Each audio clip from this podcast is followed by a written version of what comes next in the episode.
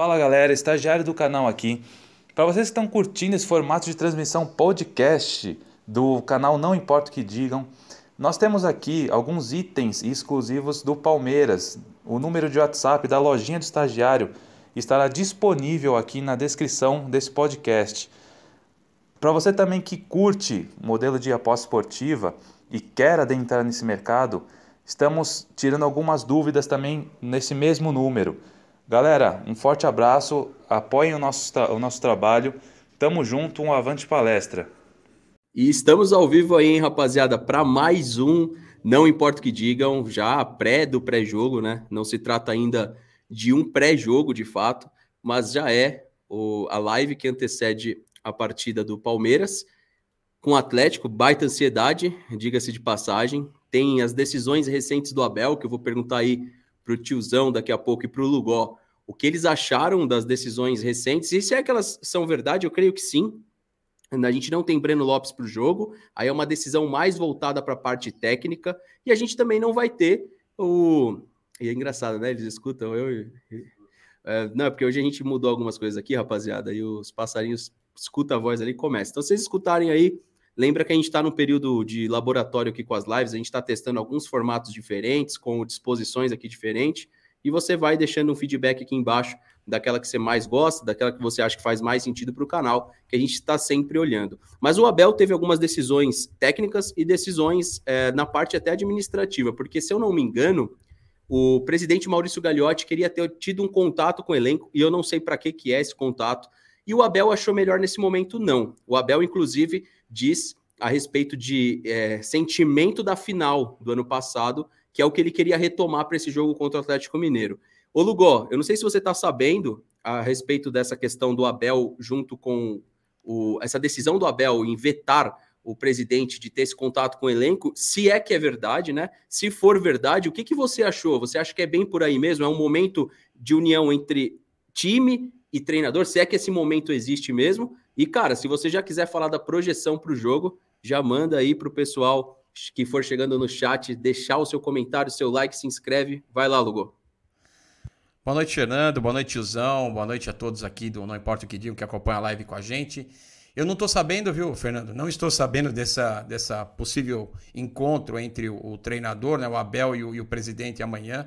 Eu só acho que tem que. Mas se o Abel de fato disse que não quer a presença do presidente, eu concordo.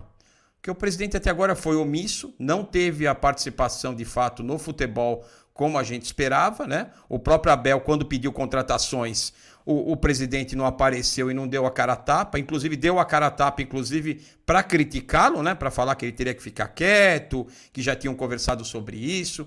Então acho ruim mesmo. Acho que o, o presidente tem mais é que ficar na dele mesmo, porque ele não teve participação nenhuma em contribuir para que, que a gente tivesse um elenco forte. Se fosse para fazer uma visita na sala de troféus, aí eu acho que ele caberia. Para inaugurar a nova piscina aquecida, aí eu acho que caberia o presidente. Mas para o futebol, eu acho que o presidente, o melhor que poderia fazer nesse momento era se ausentar.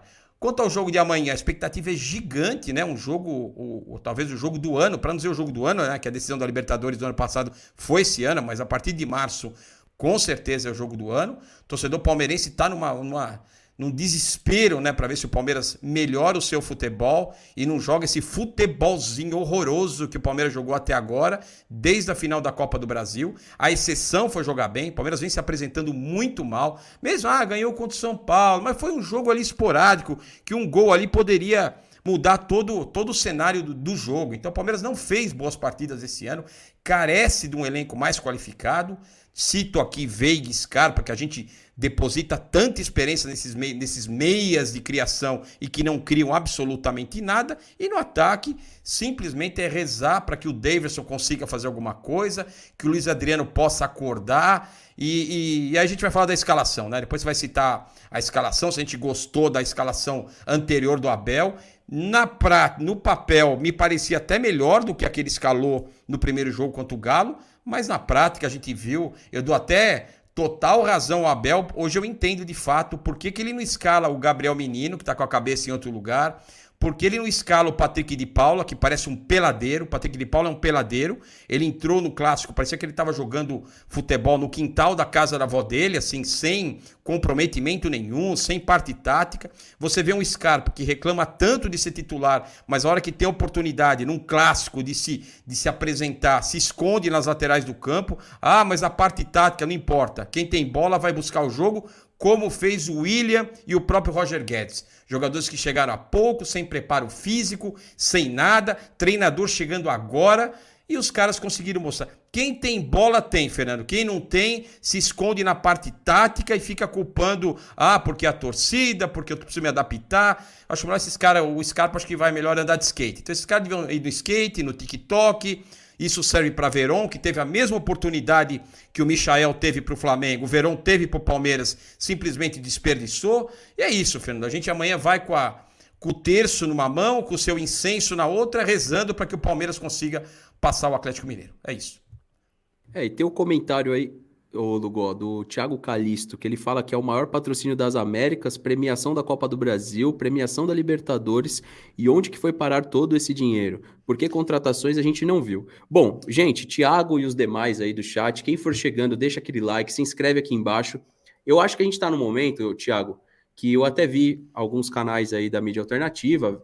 É, é um momento que eu acho que não, não compensa mais os questionamentos de elenco, de contratação. É a gente torcer mesmo amanhã, com todas as energias possíveis, que o Palmeiras possa do jeito o Palmeiras ir para a final, é isso que fica a nossa torcida, mas o que o Lugol falou faz sentido. É, não tem mais explicações. É, agora é os caras dar resposta dentro de campo. Não cabe mais é, teorias, não cabe, não há mais espaço para teórico. É prática. A gente foi para um clássico onde é, depois até vários é, seguidores mandaram mensagem: Fernando, você reclamou muito do Luan, mas você esqueceu de falar do Patrick de Paula e a má disposição do Palmeiras em termos das divididas, onde perdeu todas. E de fato, a gente entrou com uma energia no clássico. Se a gente entrar com essa mesma energia amanhã, o Palmeiras vai ser amassado. O Palmeiras tem que entrar amanhã realmente fazendo jus o que de fato ele é, o atual campeão das Américas, brigando e defendendo o título da competição. Tiozão, o que, que você vê aí, você que estava em live mais cedo, o que, que você sentiu da galera? Como que você, qual que é o seu prognóstico para o jogo? A gente vai falar de prognóstico daqui a pouco, pegar muito comentário do chat, mas o que, que você está sentindo aí do Abel com jogadores e torcida para o confronto contra o Atlético Mineiro, tiozão? Boa noite, Fernando. Boa noite, Lugó. Boa noite, pessoal do chat aí. Vamos lá, Fernando. O Palmeiras está vindo para esse jogo contra o Atlético com, com uma com, com tabu aí, né? É, sem, é, há 14 jogos sem perder fora de casa, né? Então, desde 2019, a última derrota foi para o São Lourenço. Com referência a Maurício e, e, e Lugol, Lugol colocou bem sobre jogadores, o elenco, uh, eu só, assim, eu pontuaria aí o Danilo, que está com baita de um salto alto, errou na marcação no primeiro gol também, e o Patrick de Paula, que o Lugol disse que ele foi de um jeito, eu prefiro achar que ele estava indo para um, um, um, um salão de balé, né?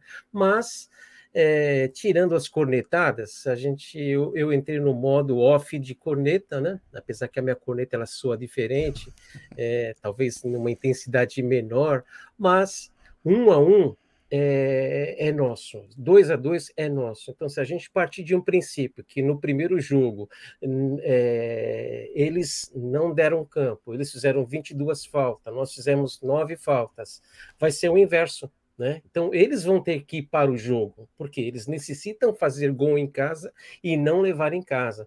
Falando de, de, de prognóstico, é, é aquilo, né? A gente vai ser redundante, mas é, os dois lados direito, o lado direito e lado esquerdo deles, é, são, é o ponto forte, a transição e, eu, o, e o Nacho, né?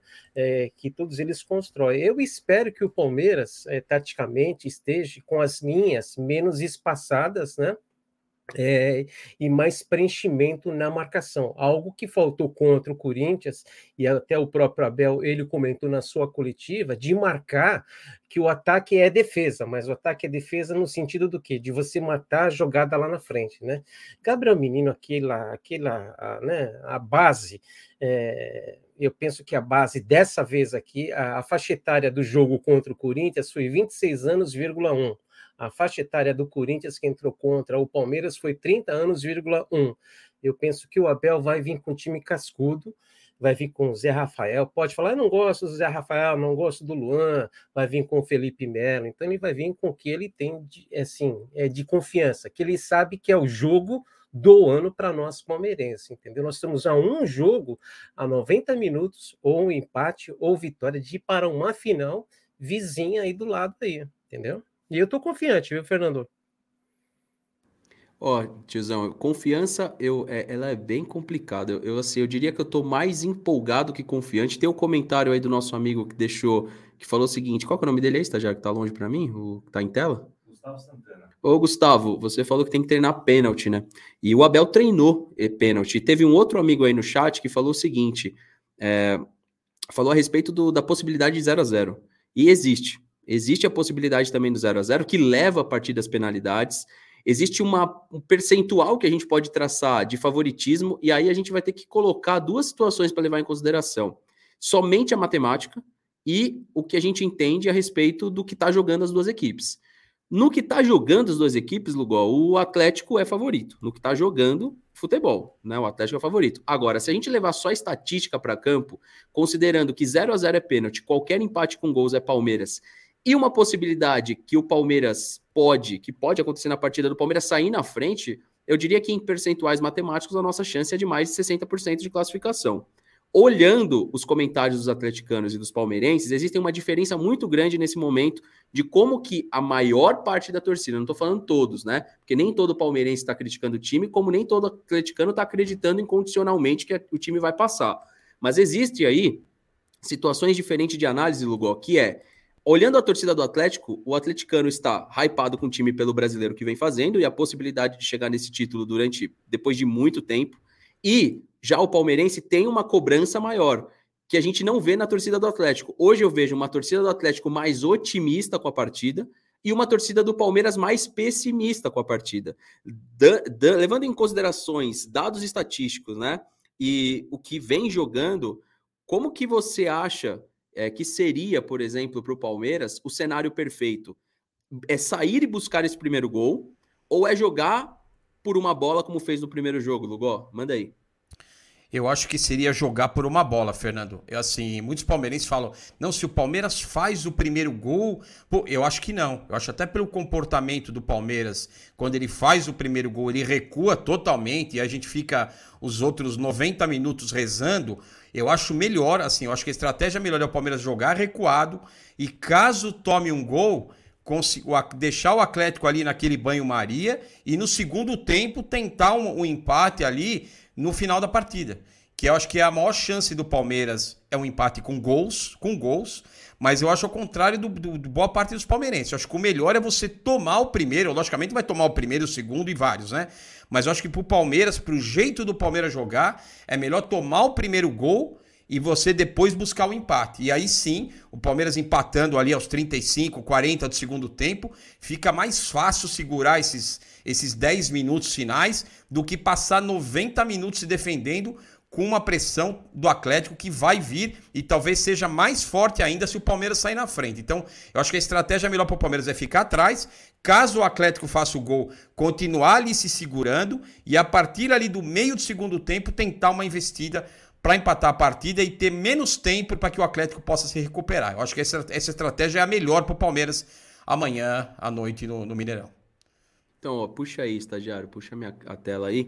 O nosso amigo do Superchat, o Jonathan, se tivesse errado, desculpa, cara, que eu tô, eu tô um pouco longe com o retorno hoje, mas ele falou que o Galo vai jogar motivado e com torcida a favor. O medo dele, do nosso amigo aí, é que o Palmeiras não consiga dar uma finalização ao gol, ou seja, não consiga se quer incomodar o Atlético Mineiro. E eu tava vendo vários comentários aqui da rapaziada, até pedir, pessoal, para você deixar o like que estiver chegando, porque como a gente retomou os vídeos gravados do Insta Verde, vai ser comum a partir de agora, que a gente está publicando muito mais vídeo gravado lá, o YouTube notificar menos aqui, porque os canais são interligados. Então tem a questão da notificação, um vídeo o YouTube notifica, dois também, do terceiro, seja vídeo live, vai pior. Então é muito importante que você deixe aí o seu like, sua participação aqui no vídeo. A gente está colocando alguns comentários em tela também. Já eu, Lugol, eu vejo o seguinte: o Palmeiras poderia é, arriscar um pouco. Eu acredito que se a gente acha o primeiro gol, se a gente conseguir sair na frente, o Atlético se complica ou tende a se complicar. Por quê? O melhor mundo para o Palmeiras é o time jogar exposto. É o time atacar o Palmeiras, né, tiozão? E quando a gente pega um time fechado, um time que joga fechado ou que joga espelhado com o Palmeiras, as nossas dificuldades aumentam. Aí, o que eu quero levantar aqui no chat é o seguinte: final da Libertadores do ano passado, de um lado o Santos, do outro lado o Palmeiras, as duas equipes, elas não estavam em um momento assim de extremo futebol bem jogado. Porém, o Santos vinha de uma vitória muito boa contra o Boca Juniors, jogando bem, eliminando o Boca de maneira categórica e chegou na final, o Santos não jogou bola. O Palmeiras também não. Foi um jogo muito amarrado e eu acredito que por mais que o Atlético é esse time melhor tecnicamente falando, mais qualificado, com peças melhor na parte ofensiva, eu creio que o Cuca não solta o time amanhã, porque ele sabe do risco. É um treinador que a gente conhece. No Campeonato Brasileiro, o Palmeiras foi muito bem, mas depois começou a burocratizar o jogo. E eu acredito muito que amanhã, por mais que o Atlético, por mais que o Atlético tenha um time melhor, ao, se o Palmeiras equilibrar algumas ações, que é principalmente o começo de jogo, segurar o ímpeto aí dos primeiros minutos, dos primeiros 15, 20 minutos, aí sim a gente consegue uma situação de maior equilíbrio. Mas, é, tiozão, isso é teoria, né? A gente vai ter que ver na prática qual vai ser a estratégia do Abel. E a pergunta que eu vou deixar para o tiozão aí, para o pessoal do chat, como lidar com um eventual, uma eventual eliminação de Libertadores, tiozão? Você acha que o Abel corre risco de pedir demissão, corre risco de ser mandado embora? Eu acho que mandado embora não. Eu acho que o Abel não perde o cargo, mas tem um risco muito grande aí de ele pedir para sair, você não acha, não? Uh, vamos lá, Fernando. É, essa pergunta é difícil, hein, cara? Ah, antes, deixa eu só dar, dar, dar, uma pitada aqui com referência ao jogo ainda. Ah, eu estava vendo os melhores lances de, de, River Plate, não, de Atlético e River Plate, e o que, que o Palmeiras não deve fazer que o River Plate fez, né? Então, foi exatamente é, preenchimento de espaço, etc. E em uma das entrevistas, o Galhardo disse que o Palmeiras, entre aspas, tem mais chance do que o Atlético Mineiro. É diferente do ano passado, onde nós vimos na Copa do Brasil o presidente do Grêmio enaltecer o Grêmio, isso serviu como combustível, Santos, o presidente enalteceu o Santos, serviu como combustível, e nós é, acabamos usando isso, né? E fomos na linguagem aí hypado para o jogo, para os, as finais. Nesse ano não teve nenhuma controvérsia, não teve nada do lado de lá que viesse é, levantar e inflamar nós, né? Agora, com referência a uma possível saída do Abel, eu penso que o Abel sai se ele quiser né? É, mesmo ah, faltando aí 20, ah, alguns dias para o filtro, depois pra, para a eleição, e dia 15 de dezembro a Leila assume. Então, eu penso que existe já um acordo. Agora, se a pressão o seguinte, a verdadeira pressão, nós só vamos saber realmente, não é nem 15 de outubro, a primeira pressão é em primeiro, a partir de 1 de novembro, quando entra o 100% no estádio, independente se o Palmeiras passar ou não. Não somente pressão no Abel, como pressão em jogadores, quais são jogadores que têm potencial para vestir a camisa. Então, toda essa pilha que existe de mídia social, ela vai ser migrada tudo para o 100% estádio, né? principalmente no quesito Palmeiras.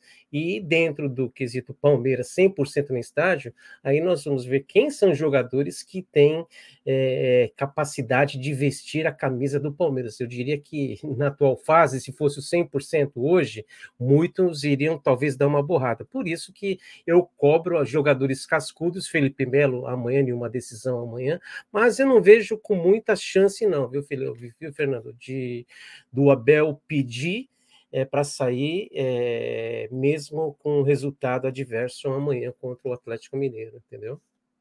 Esse é o momento que eu vou que eu vou assim provocar o chat, mas no bom sentido. Queria agradecer a galera que veio do TV Alviverde, que pô, toda hora a audiência do TV Alviverde aí fica enchendo o saco perguntando o que aconteceu entre eu e o Donati. Tretamos. Tretamos. Donati me prometeu uma coisa, não cumpriu e a gente brigou. Gente brigou e essas coisas acontecem, entendeu? Aí eu também prometi uma coisa para ele, também não cumpri também. Não cumpri, não vou cumprir. Apesar da galera que veio do TV Alviverde, essa é a verdade. Essa é a verdade. Eu mandei o link para o Donati um dia, ele falou que ia entrar, ele não entrou, ele me prometeu uma coisa que ele sabe o que foi, não cumpriu. Então fica difícil ter relacionamento. Falou que era mais palmeirense que eu nos grupos. Aí gravou stories lá de cima do, do terraço dele falando um monte de coisa. Falou que o canal Insta Verde era nanico. Então essas coisas eu não aceito. Essas coisas eu não aceito e, e pessoas igual o Donati, assim, não, não dá para estar tá aqui, no, não importa o que digo. Então, a pessoa, né, estagiário, a gente, o pessoal tava perguntando muito por conta do, do Donati. A Donati ficou, não, eu sou mais palmeirense, você não tem direito de criticar o Luan, você não tem direito de criticar o. Falou um monte de jogador lá, o Marcos Rocha. Aí eu me senti na obrigação de entender que ele estava chapado e que não tem como ele ficar aqui, né? Quem quiser acreditar, acredita. Ó, mas rapaziada, a, a, a, provocação é a seguinte que eu estava querendo é, trazer para cá. Tem uma coisa que me incomoda muito, muito, é o Palmeiras ir como patinho feio. Cara, isso me incomoda demais. Com todo respeito ao atleticano que segue o canal, eu acho feio, sabe? Eu chegar aqui e falar assim: o, o atleticano, é, o Palmeiras é muito maior que o Atlético, o Palmeiras tem muito mais história que o Atlético. Cara, não é esse o ponto. É que a inversão de valores, ela é, ela me incomoda. Hoje a gente vai enfrentar, hoje que eu digo amanhã, né? Tá quase aí virando o dia, falta uma hora e meia para meia-noite aí. Daqui a pouquinho a gente vai enfrentar o Atlético. E me incomoda saber que o Palmeiras ganhou a tríplice coroa. Me incomoda saber que o Palmeiras tem sim uma história de títulos maior do que a do Atlético. O Atlético está construindo seu estádio, tem um baita futuro promissor pela frente. O time do Atlético, a, o clube, né? Mas, cara, o Atlético foi montado esse ano e pinta como favorito no confronto, se comparado ao time que ganhou a Libertadores, com o elenco que ganhou a Libertadores. Então, eu fiz um vídeo hoje no Insta Verde e explanei alguns pontos, algumas ideias, que era do tipo: é inadmissível o Palmeiras frear o próprio crescimento. Hoje era para o Atlético estar muito mais preocupado com o Palmeiras do que realmente está. Então, Lugó, eu não sei, cara, como que é a galera que você conhece, a galera do Turma, a galera que segue o Turma do Amendoim, como que eles enxergam isso? Não era para, de fato, o Palmeiras estar não como favorito, mas como, de fato, campeão da Taça Libertadores? Me parece que é o contrário, Lugó. É, eu vejo assim, Fernando, eu vejo assim que o, o palmeirense não é que ele faz críticas é, ao clube, ao, ao time, por conta do, do medo do Atlético. Eu acho que não é isso. O torcedor palmeirense ele faz crítica porque ele acha que a gente poderia estar melhor nesse jogo. Esse que é o ponto. E muitas vezes a gente fala, pô, o Palmeiras não tem o central. Não é que a gente acha que o Palmeiras não é capaz de enfrentar o Atlético Mineiro. Não é isso. É que o Palmeiras poderia entrar amanhã como franco favorito. Poderia até perder. Mas esse é o ponto. A gente se cobra muito, o torcedor palmeirense, ele se cobra muito porque ele sabe que poderia ser melhor.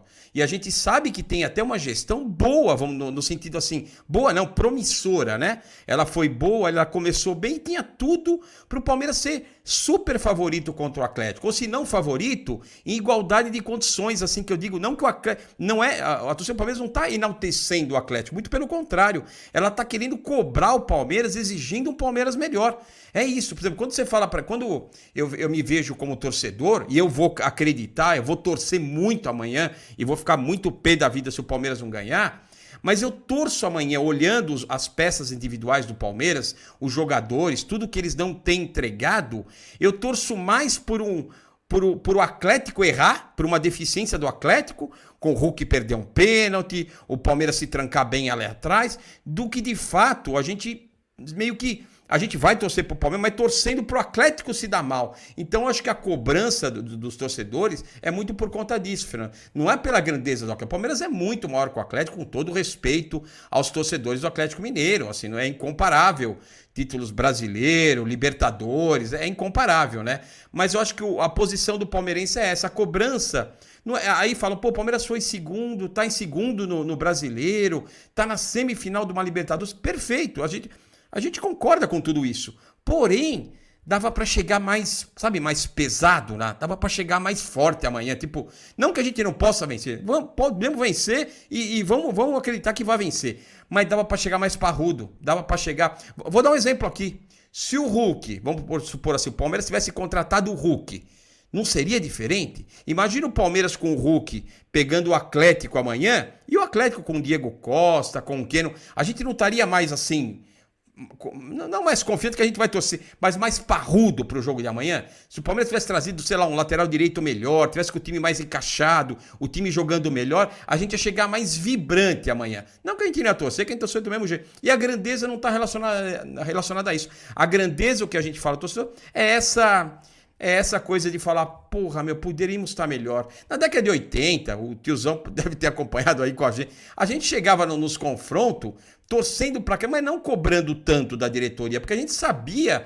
que aquele era o nosso limiar, era o nosso limite. A gente tinha ali o, o, o, Jorge Mendonça, o Toninho, ali no final da década de 70, eram esses nossos ídolos. E ali, ali atrás a gente se segurava com o Rosemiro, com o Beto Fuscão, a gente fica... e a gente não reclamava desse jeito que a gente tá reclamando. A gente ia pro Morumbi lá, ficava torcendo pros gomos serem preenchidos, era seis de cada lado, cada vez que a torcida do Palmeiras ia, a gente falava, comemorava o preenchimento de um gomo. Esse é o torcedor palmeirense. Porém, cara, quando você vê um Palmeiras, eu faço muito uma comparação com o Flamengo, o pessoal fica bravo, os torcedores, né? Mas o Palmeiras, com a diferença que tem de investimento, até de profissionalismo que tem muito a melhorar, era para o Palmeiras ser pentacampeão paulista. E a gente consegue dar chance para os adversários. Imagina se fosse um patrocínio desse, como a da Leila Pereira, tivesse no nosso rival. E a gente sem nada, a gente igual a eles, com as calças na mão, sem pagar é, funcionário, naquele jeito com um monte de dívida, onde nós estaríamos? Então a cobrança, eu acho que é relacionada a isso. É mais uma cobrança interna do próprio palmeirense, que é exigente, que é corneta, que se cobra, que quer sempre mais, independente se está bem, o palmeirense quer mais, do que realmente exaltar e entrar como patinho feio, como que você colocou, como os atleticanos estão achando. Acho que é isso.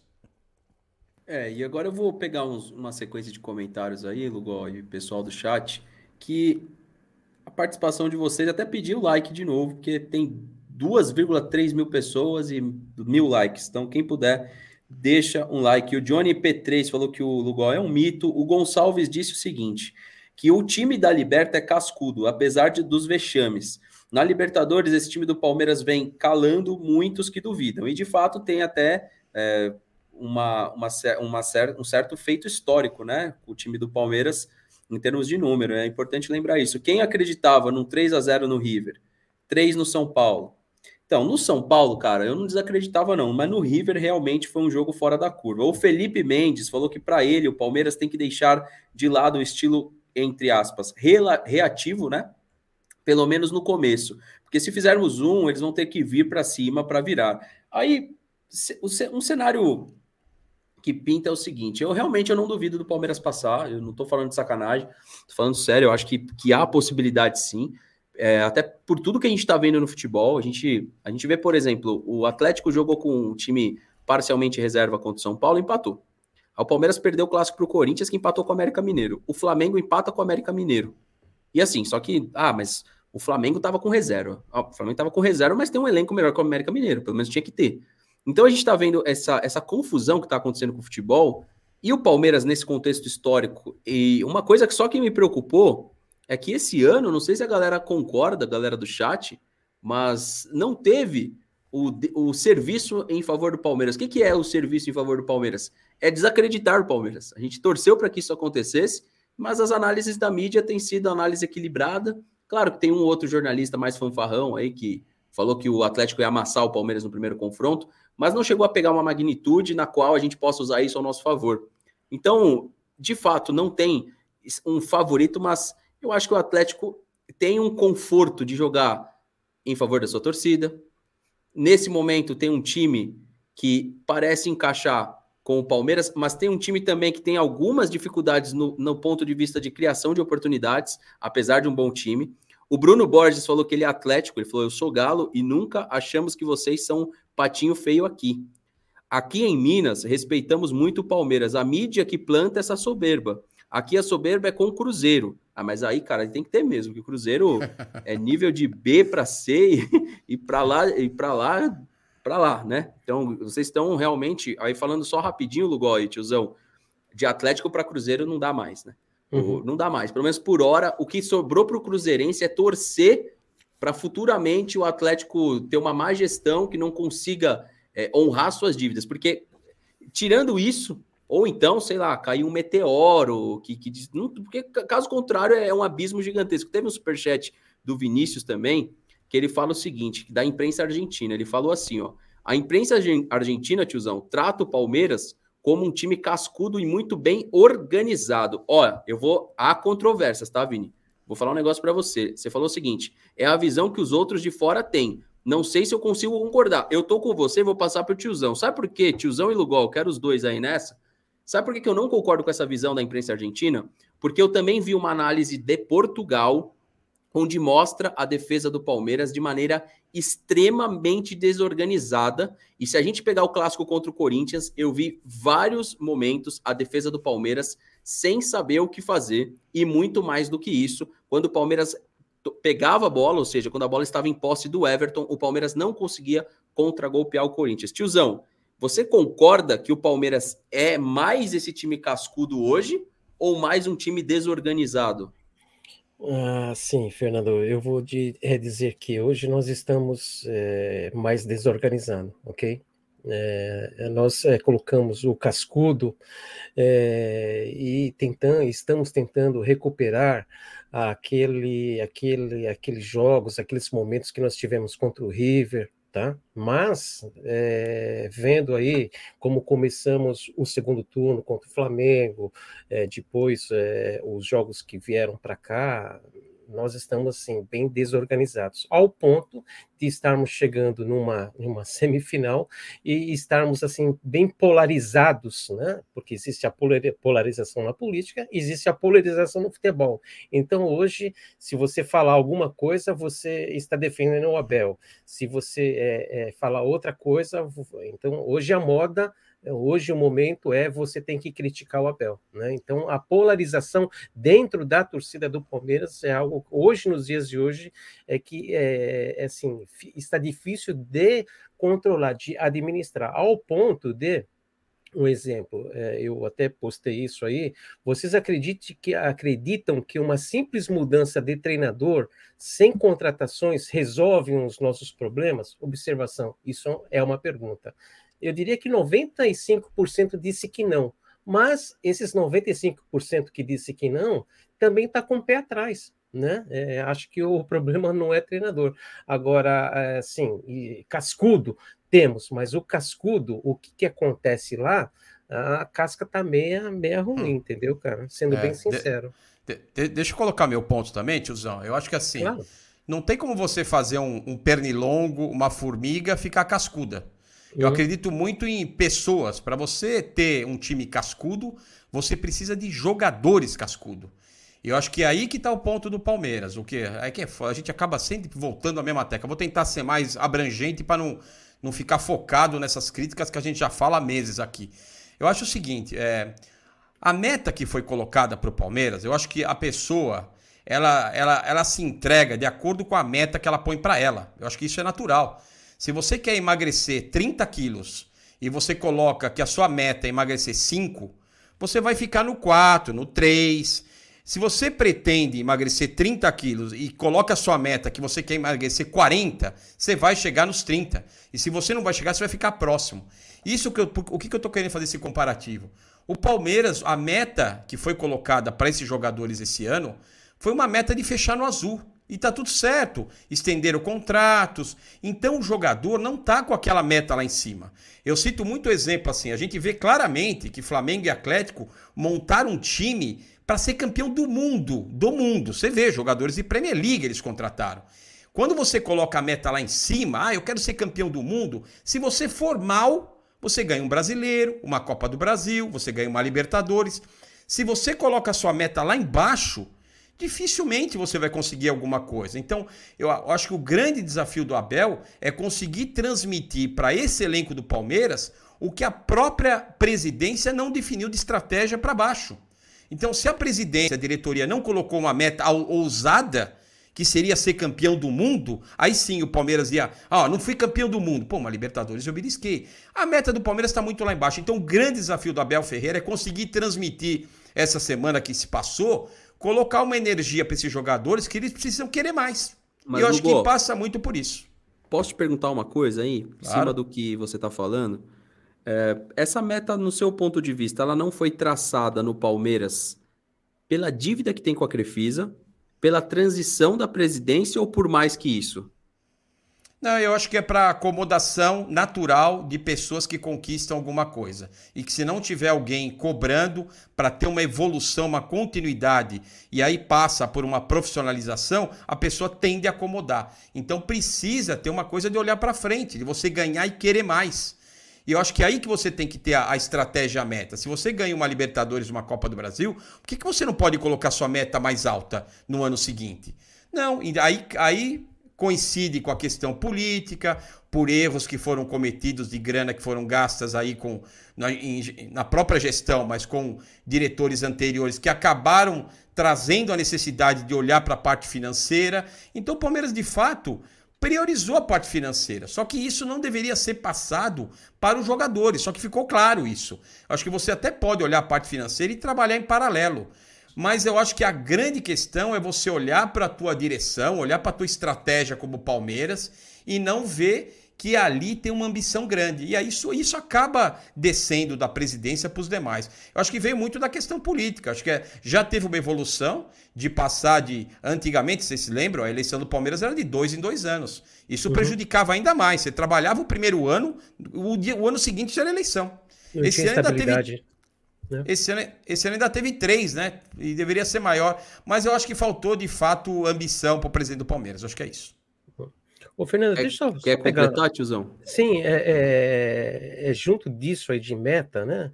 É, nós temos um elenco que nós temos jogadores desde 2015 para cá, né? Então caiu na mão do técnico um elenco e, não teve oxigenação nesse elenco. É, e jogadores que deram, que renderam, hoje não estão rendendo mais. Estão num nível que está deixando a desejar. Uh, eu, até na live hoje, eu disse o seguinte: o Brasil ele atravessa uma crise hídrica muito grande, maior da sua história. E até falei, galera, quem está é, tá com falta de água aí, seguinte, a proporção do Palmeiras ganhar, olha só o nível de, assim, é, de desconfiança em cima dos resultados é, atrás. É, o Palmeiras ganhar é a mesma coisa que cair uma baita de uma chuva. Então, prepara o telhado da sua casa, que se chover e tiver goteira, meu, a água vai entrar para todo lado. Então, é, isso é o nível de desconfiança em cima de um elenco que tem potencial para entregar, mas está acomodado e não pode ser feito nada porque a diretoria não deu planeja, o planejamento que era para ser feito, é, não foi colocado. Outra, meta, viu, Lugó, eu penso que até tinha, mas essa meta foi limitada. E, e nesse intervalo aí, Flamengo e Atlético Mineiro, eles cresceram de uma maneira que agora nós estamos patinando, entendeu, cara? Eles estão muito, muito, muito mais bem na nossa frente. Nós temos que ser realistas. Oh. Sabe a questão da meta que eu queria colocar, tiozão? Por exemplo, você pega o. o para mim foi uma surpresa, mas o Felipe Melo, na minha opinião, foi o melhor jogador do clássico. Porque não é por acaso isso, porque a meta dele, individual, é que ele quer renovar o contrato de qualquer jeito. Então ele quer mostrar um trabalho para chegar em novembro, ele conseguir provar, principalmente para essa gestão que, que vai ser eleita agora, que ele quer renovar o contrato por mais um e dois anos. Agora, por isso você vê um Felipe Melo se dedicando tanto e um cara que não tem, sabe, que quer ganhar sempre. Se disputar para o ímpar, ele quer ganhar. Mesmo com 38 anos, 39, ele vai jogar até os 60 se continuar assim, porque a gente precisa de jogadores que realmente queiram mais individualmente, que queiram se superar a cada momento, sabe? E isso é particular de cada um, isso é perfil de cada jogador. E alguns lá não têm esse perfil. Mas vamos com tudo, assim, vamos pensar que todos eles vão ter, que amanhã a gente pode de fato encarar o Atlético Mineiro, ir para cima do Galo, que o Luiz Adriano acorde, que o Rony possa fazer aquele cruzamento maravilhoso que ele fez pro, pro Breno Lopes fazer aquele gol de cabeça. A gente tem que ir com essa confiança. Porém, a questão da, da meta e todos os erros da, da direção e da presença do Palmeiras, a gente não pode, não pode, lógico, não enxergar isso, né? Então, rapaziada, aqui, ó, vamos lá. Para eu completar aí o que vocês dois colocaram, é, pedir o seu like, tá? Estamos com 2.761 pessoas, então é importantíssimo o seu like. A inscrição aqui embaixo também. Tá, vamos deixar aquele like, galera, a gente está com realmente problemas sérios na notificação. Então, Você deixando um like, você está ajudando o canal. O estagiário vai colocar alguns comentários em tela, daqui a pouco eu pego o meu retorno também, tá? E a questão que fica é, dessa desse momento que o Palmeiras está, se a gente olhar por, por, toda a trajetória do Palmeiras nessa Libertadores, inclusive o Abemos Futebol amanhã vai estar tá com a gente, e ele é um argentino que tem um ponto de vista totalmente diferente do brasileiro. E é, se a gente trazer ele para a live, ele vai falar: Meu, vocês estão malucos. O time do Palmeiras é extremamente organizado. O time do Palmeiras ele tem dinheiro em caixa. O time do Palmeiras pode, é, com certeza, conseguir coisas maiores. Ó, tem um comentário de um atleticano aí que vai aparecer lá para baixo, ó, mais embaixo lá. Sobe aí que você vai achar ele. Ó. Pode ir, pode subir. Esse, aí, ó. Ele falou o seguinte, ó. Ele falou para o Lugó, tá? Só, só daqui a pouco eu já vou ler, o Galocura. Deixa eu só é, colocar aqui o que eu vejo. O, a gente realmente tem um poderio financeiro maior a pergunta que eu fiz para o Lugó, o que eu acredito é que, de fato, o Palmeiras sobe a base. Tá? É, se a gente olhar para o trabalho do Luxemburgo, o Luxemburgo ele pulou fora a partir do momento que ele teve várias sequências de derrota contra times de menor expressão. Isso também aconteceu com o Abel por muitas vezes. Ou seja, aconteceu com um treinador que, teoricamente, hoje todo mundo vai teorizar que ele é pior do que o Abel, o Luxemburgo. Beleza. E eu concordo até que o, o Abel para mim, hoje, eu prefiro confiar um trabalho na mão do Abel do que do Luxemburgo. Agora, o, o Abel pediu as contratações, era para hoje a gente ter um, um, uma autoestima maior para esse jogo. Eu acho que isso já seria um cenário totalmente diferente, igual o nosso amigo lá da Argentina falou. Amanhã a gente vai mostrar um, algumas coisas aí que ele disse no vídeo dele a respeito do abismo que é futebol brasileiro e futebol argentino em termos financeiros, e a torcida do Palmeiras ela esperava muito. Ah, uma das melhores entrevistas que a gente teve para mídia alternativa esse ano, eu acredito. Ah, e só falando em mídia alternativa, mandar um abração para o Zé, para o pessoal do MVVC aí, que eu vi que o Zé estava no chat. Um abraço para o Zé. Mas uma das melhores entrevistas foi para os Boca Palmeiras, a entrevista do Paulo Nobre, que ele fala sobre a punição após vencer. Isso realmente não faz nenhum sentido. É claro que nos próximos meses a gente vai ter muito desenho é, a gente está nesse momento aqui de a, o torcedor fica tentando entender o que vai acontecer, o, o porquê dos porquês. A Leila hoje estava numa transmissão é, falando a respeito do, dos procedimentos administrativos que ela precisa ter. E, cara, o palmeirense de verdade, Leila Pereira, é, esse papo que você teve na sua live hoje serve para conselheiro. O palmeirense quer saber de título, o palmeirense quer saber de reforço. O palmeirense não, com todo respeito do mundo, a senhora Leila Pereira, mas o palmeirense não quer saber se você vai ser presidente, se você vai precisar de 40 ou 45 votos do, do conselho. Com todo respeito do mundo, o que menos interessa para o palmeirense em geral é isso. Quer ver a senhora chegar na, no comando aí, é, realmente se tornar presidente e dar uma cara diferente para muita coisa que a gente reclamou nos últimos anos, o abismo da diretoria e principalmente tornar o Palmeiras forte, assim como foi o pensamento de 2014 para 2015, é sempre melhorar e qualificar o nosso elenco. E aí depois eu vou para a parte tática, depois desse comentário aqui que eu vou passar para você de novo, Lugó, que é o Galo Cura Show. Ele falou, Lugó, não é à toa que a MRV investiu 400 milhas no elenco. Ou seja, se bobear, ganharemos a tríplice coroa. Acho o Abel já se desgastou pela incoerência nas táticas. Concorda, Lugó? E daqui a pouco a gente vai colocar também o Guilherme tela. Vai lá, Lugó. Não, quanto a, a ganhar a Tríplice Coroa, é plenamente viável. Eu acho que quem investe no futebol vai ter o retorno.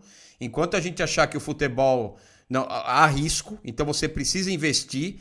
É claro que tem o risco, sempre é uma aposta. Qualquer jogador que você contrata é uma aposta, seja ele qual for, seja Hulk, seja Diego Costa. Aí contrataram o Diego Costa, acabou tendo uma lesão que não vai, inclusive, participar, possivelmente, caso o Atlético passe, do, do final da Libertadores aí. Então, assim, é risco. Porém, no futebol você tem que colocar o risco em jogo. Não só no futebol, em vários negócios. Você tem que colocar, olha, se eu contratar isso aqui, eu tenho sério, eu tenho que minimizar só o risco. Então, quando você contrata um jogador de qualidade, como o Hulk, por exemplo, passou pela Europa, como o William que o Corinthians trouxe, o risco é menor de dar errado. É menor porque o futebol brasileiro está num nível muito baixo. Então, qualquer jogador que você traga que passou pelo futebol europeu, que passou por uma liga mais forte, a chance de dar certo aqui é gigante, gente, é enorme. É só não, assim, é enorme. Então, é só não trazer jogador, logicamente, com 40 anos, aí não. Mas se trouxer um jogador ali com de 33 a 38, 36, você logicamente ele vai jogar aqui. E o Palmeiras precisa entender que esse jogador é muito útil. E esses caras, o Palmeiras tem que aproveitar, gerar receita, não só pela parte, é, ah, eu vou vender, pensando numa venda futura, mas pensando que você pode botar uma venda de camisa, pensando que ele pode. É, é são os lucros indiretos, né, as receitas indiretas. Então, eu acho que o futebol tem que ser feito de uma maneira diferente do que, do que o Palmeiras pensa. Você tem que ter os caras da base, que esses caras sim vão render é, a parte financeira tal, e esportiva, dá para você aproveitar o cara esportivamente e depois vender o cara bem e também trazer jogadores de qualidade pô, que ajudariam demais o Palmeiras a ganhar a conquista. Então, respondendo a pergunta do, do internauta aqui, do, do, seguidor, o Atlético está nesse caminho, inclusive o estádio deles foi construído, inclusive por pessoas que participaram da construção da, do Allianz Parque, são pessoas que participaram dessa, de toda essa construção, e que o Atlético tem tudo para seguir. Com ricos, né? Tem pessoas de grana lá, os 4 P's, né? Que eles falam. Não sei que eu acho que é 4 P's né, que eles falam. Que... M. 4 M's, é. 4, 4 M. 4 R, já tá. M, N, O, P, 4 R's. 4 R. É, é, 4 R. Então esses caras vão ajudar o, o Atlético Mineiro a crescer. E é como a gente teve também com Paulo Nobre, agora com a Leila Pereira, que vão colocar dinheiro que o futebol realmente precisa. E aí, se vai dar certo ou não, é o risco que vai, vai correr. Mas tem total condição de ganhar uma tríplice coroa, coisa que o Palmeiras demorou anos para conquistar. Por quê? Porque, de fato, é desde 2015 que a gente vem com grana da Crefisa, melhorando lá a academia de futebol, a infraestrutura, eh, as partes do clube. Só que agora tem um ponto, Fernando. Falando agora da Leila Pereira e do próprio Abel. Eu acho que se perder amanhã, se cair fora eu acho que o Abel não fica, e não é por conta, concordo que não é por conta do Palmeiras, que o Palmeiras não vai mandar embora, o Palmeiras não manda embora ninguém. Quem não conseguiu se desfazer de Lucas Lima e do monte de cara que tem ali, vai se desfazer do Abel Ferreira? Não vai. Porém, a volta do público ao estádio vai fazer com que o Abel não tenha esse, esse controle emocional aí para permanecer, porque eu acho que a primeira, a primeira cornetada daquele público que fica ali nas laterais, ele vai se encher o saco e falar não aguento ficar até dezembro. Eu acho que é isso. E a Leila, a mesma coisa. Ela trabalhou com o clube, ela foi lá, ela, ela, ela vai reformar a piscina, ganhou ali os 40 votos. Ela fez a pizza, ganhou mais 50. Ela olhou ali o, o, o, a, o samba enredo, apoiou a mancha, ok, precisava, ganha mais uma série de votos. Ela olhou muito, ela fez um. Ela pavimentou muito bem a questão de virar conselheira do Palmeiras e chegar à presidência, inclusive. Porém, agora o público que ela vai lidar não são mais os 8 mil associados que o Palmeiras tem, mas sim os 16 milhões que estão na arquibancada e que querem ver de fato o futebol do Palmeiras que é o que nos trouxe até aqui. É, eu vou, eu vou focar antes de passar para o guia aí que chegou. Eu vou falar de parte tática, mas eu vou concordar em um dos pontos aí. O Abel. O Abel, infelizmente, a gente. Nessa parte, o, aí a parte do Palmeiras, a parte de planejamento, não tem culpa, mas é um fato. O Abel, se hoje tiver o contato com a torcida, talvez não é o melhor momento. A não ser que ele consiga de fato eliminar o Atlético. E para eliminar o Atlético, tem que falar de tática. O Pitaco postou isso aqui, Gui, então eu vou aproveitar a sua postagem para falar de tática aqui, tá? Então, ó, pessoal, é dessa postagem aqui que eu vou me basear. Gabriel Menino e Marcos Rocha. E por que que eu tenho que falar disso, Gui?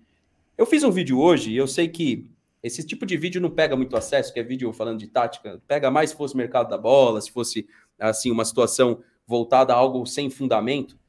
Eu acho que o grande problema nosso é, da parte tática, da parte de performance, passa por uma situação no meu ponto de vista, que é falta de repetição de elenco.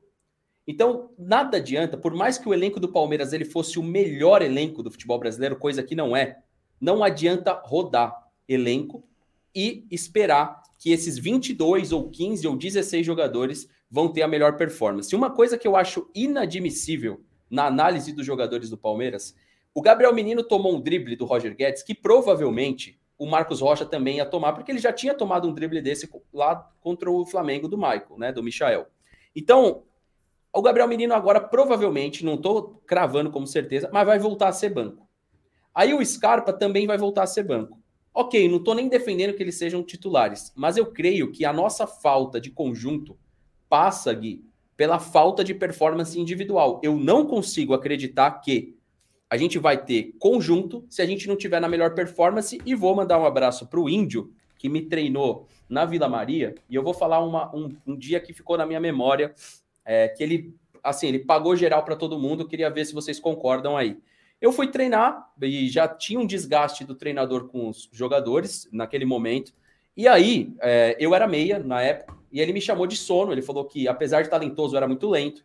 Aí chamou o ponta de tiriça, chamou o atacante, se eu não me engano, que não estava fazendo o movimento correto, e ele para o treino naquele momento. Naquele momento que ele parou o treino, ele falou para todo mundo: Cara, você tá com anemia? Falou para mim: Você tá com anemia? Você tá amarelo?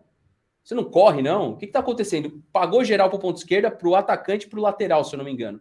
E aí ele falou o seguinte: uma coisa que eu. Não é porque ele falou isso, é porque eu concordo. Você não atinge performance coletiva se o individual não tiver na melhor performance. Eu não conheço um time do mundo que tem performance coletiva quando o individual não funciona. Então, se a gente pegar os grandes times do, dos últimos anos, você pega o Flamengo, por exemplo, o Jorge Jesus, o Gui, ele deu uma declaração de que ele só ia tirar o jogador se de fato ele estivesse próximo a ter uma lesão. Caso contrário, ele ia repetir o jogador incansavelmente, porque o jogador estava preparado e treina para isso. No Palmeiras, eu vi vários jogadores durante todo esse período, e eu creio que é o legado, se você quiser deixar tudo ali para aparecer todo mundo, o Gui, eu acredito que é o legado do Felipão de 2018. Por quê? Naquele momento que a gente ganhou o Campeonato Brasileiro com os reservas, passou uma impressão que o nosso elenco ele era melhor do que de fato ele é. E até hoje os treinadores acreditam nisso.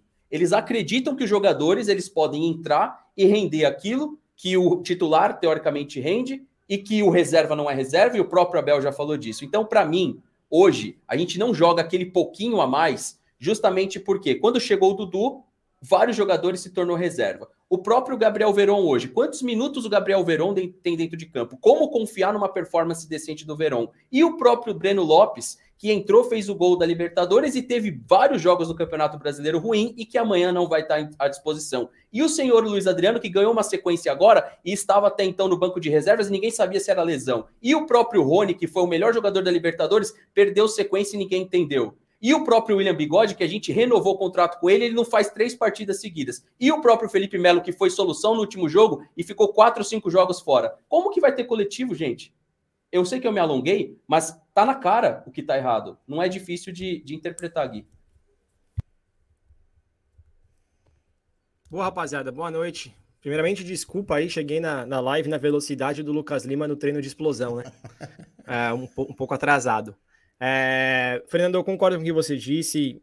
É, eu acho que é, é complicado, né? Eu, por um lado, eu tenho um pouco de dó do Abel, porque a gente coloca o, o, Marcos Rocha contra o Flamengo, ele toma um gol de cabeça do Michael e toma um corte idêntico ao corte que o menino tomou do, do Roger Guedes. Então ele coloca o menino, Gabriel Menino vai lá, toma um corte para o meio, mais uma vez em um lance onde na escolinha você aprende que o lateral naquele momento tem que fechar o meio e dar o, o lado do campo para o centro, pro centroavante, né, para que ele tenha menos ângulo de chute. Então o lateral que entra faz a mesma coisa. O Zé Rafael, chamado por muitos de bunda de urso, enfim, de um cara que é lento, um cara que é preguiçoso, sai entre o Patrick de Paula, que eu comentei e repito, comeu uma feijoada antes do jogo contra o Corinthians, foi absurda a performance dele, lento, pé mole, desatento, talvez a pior partida do Patrick de Paula com a camisa do Palmeiras. Então, assim, por um lado parece que o Abel troca, troca, troca o elenco e realmente individualmente jogadores não correspondem.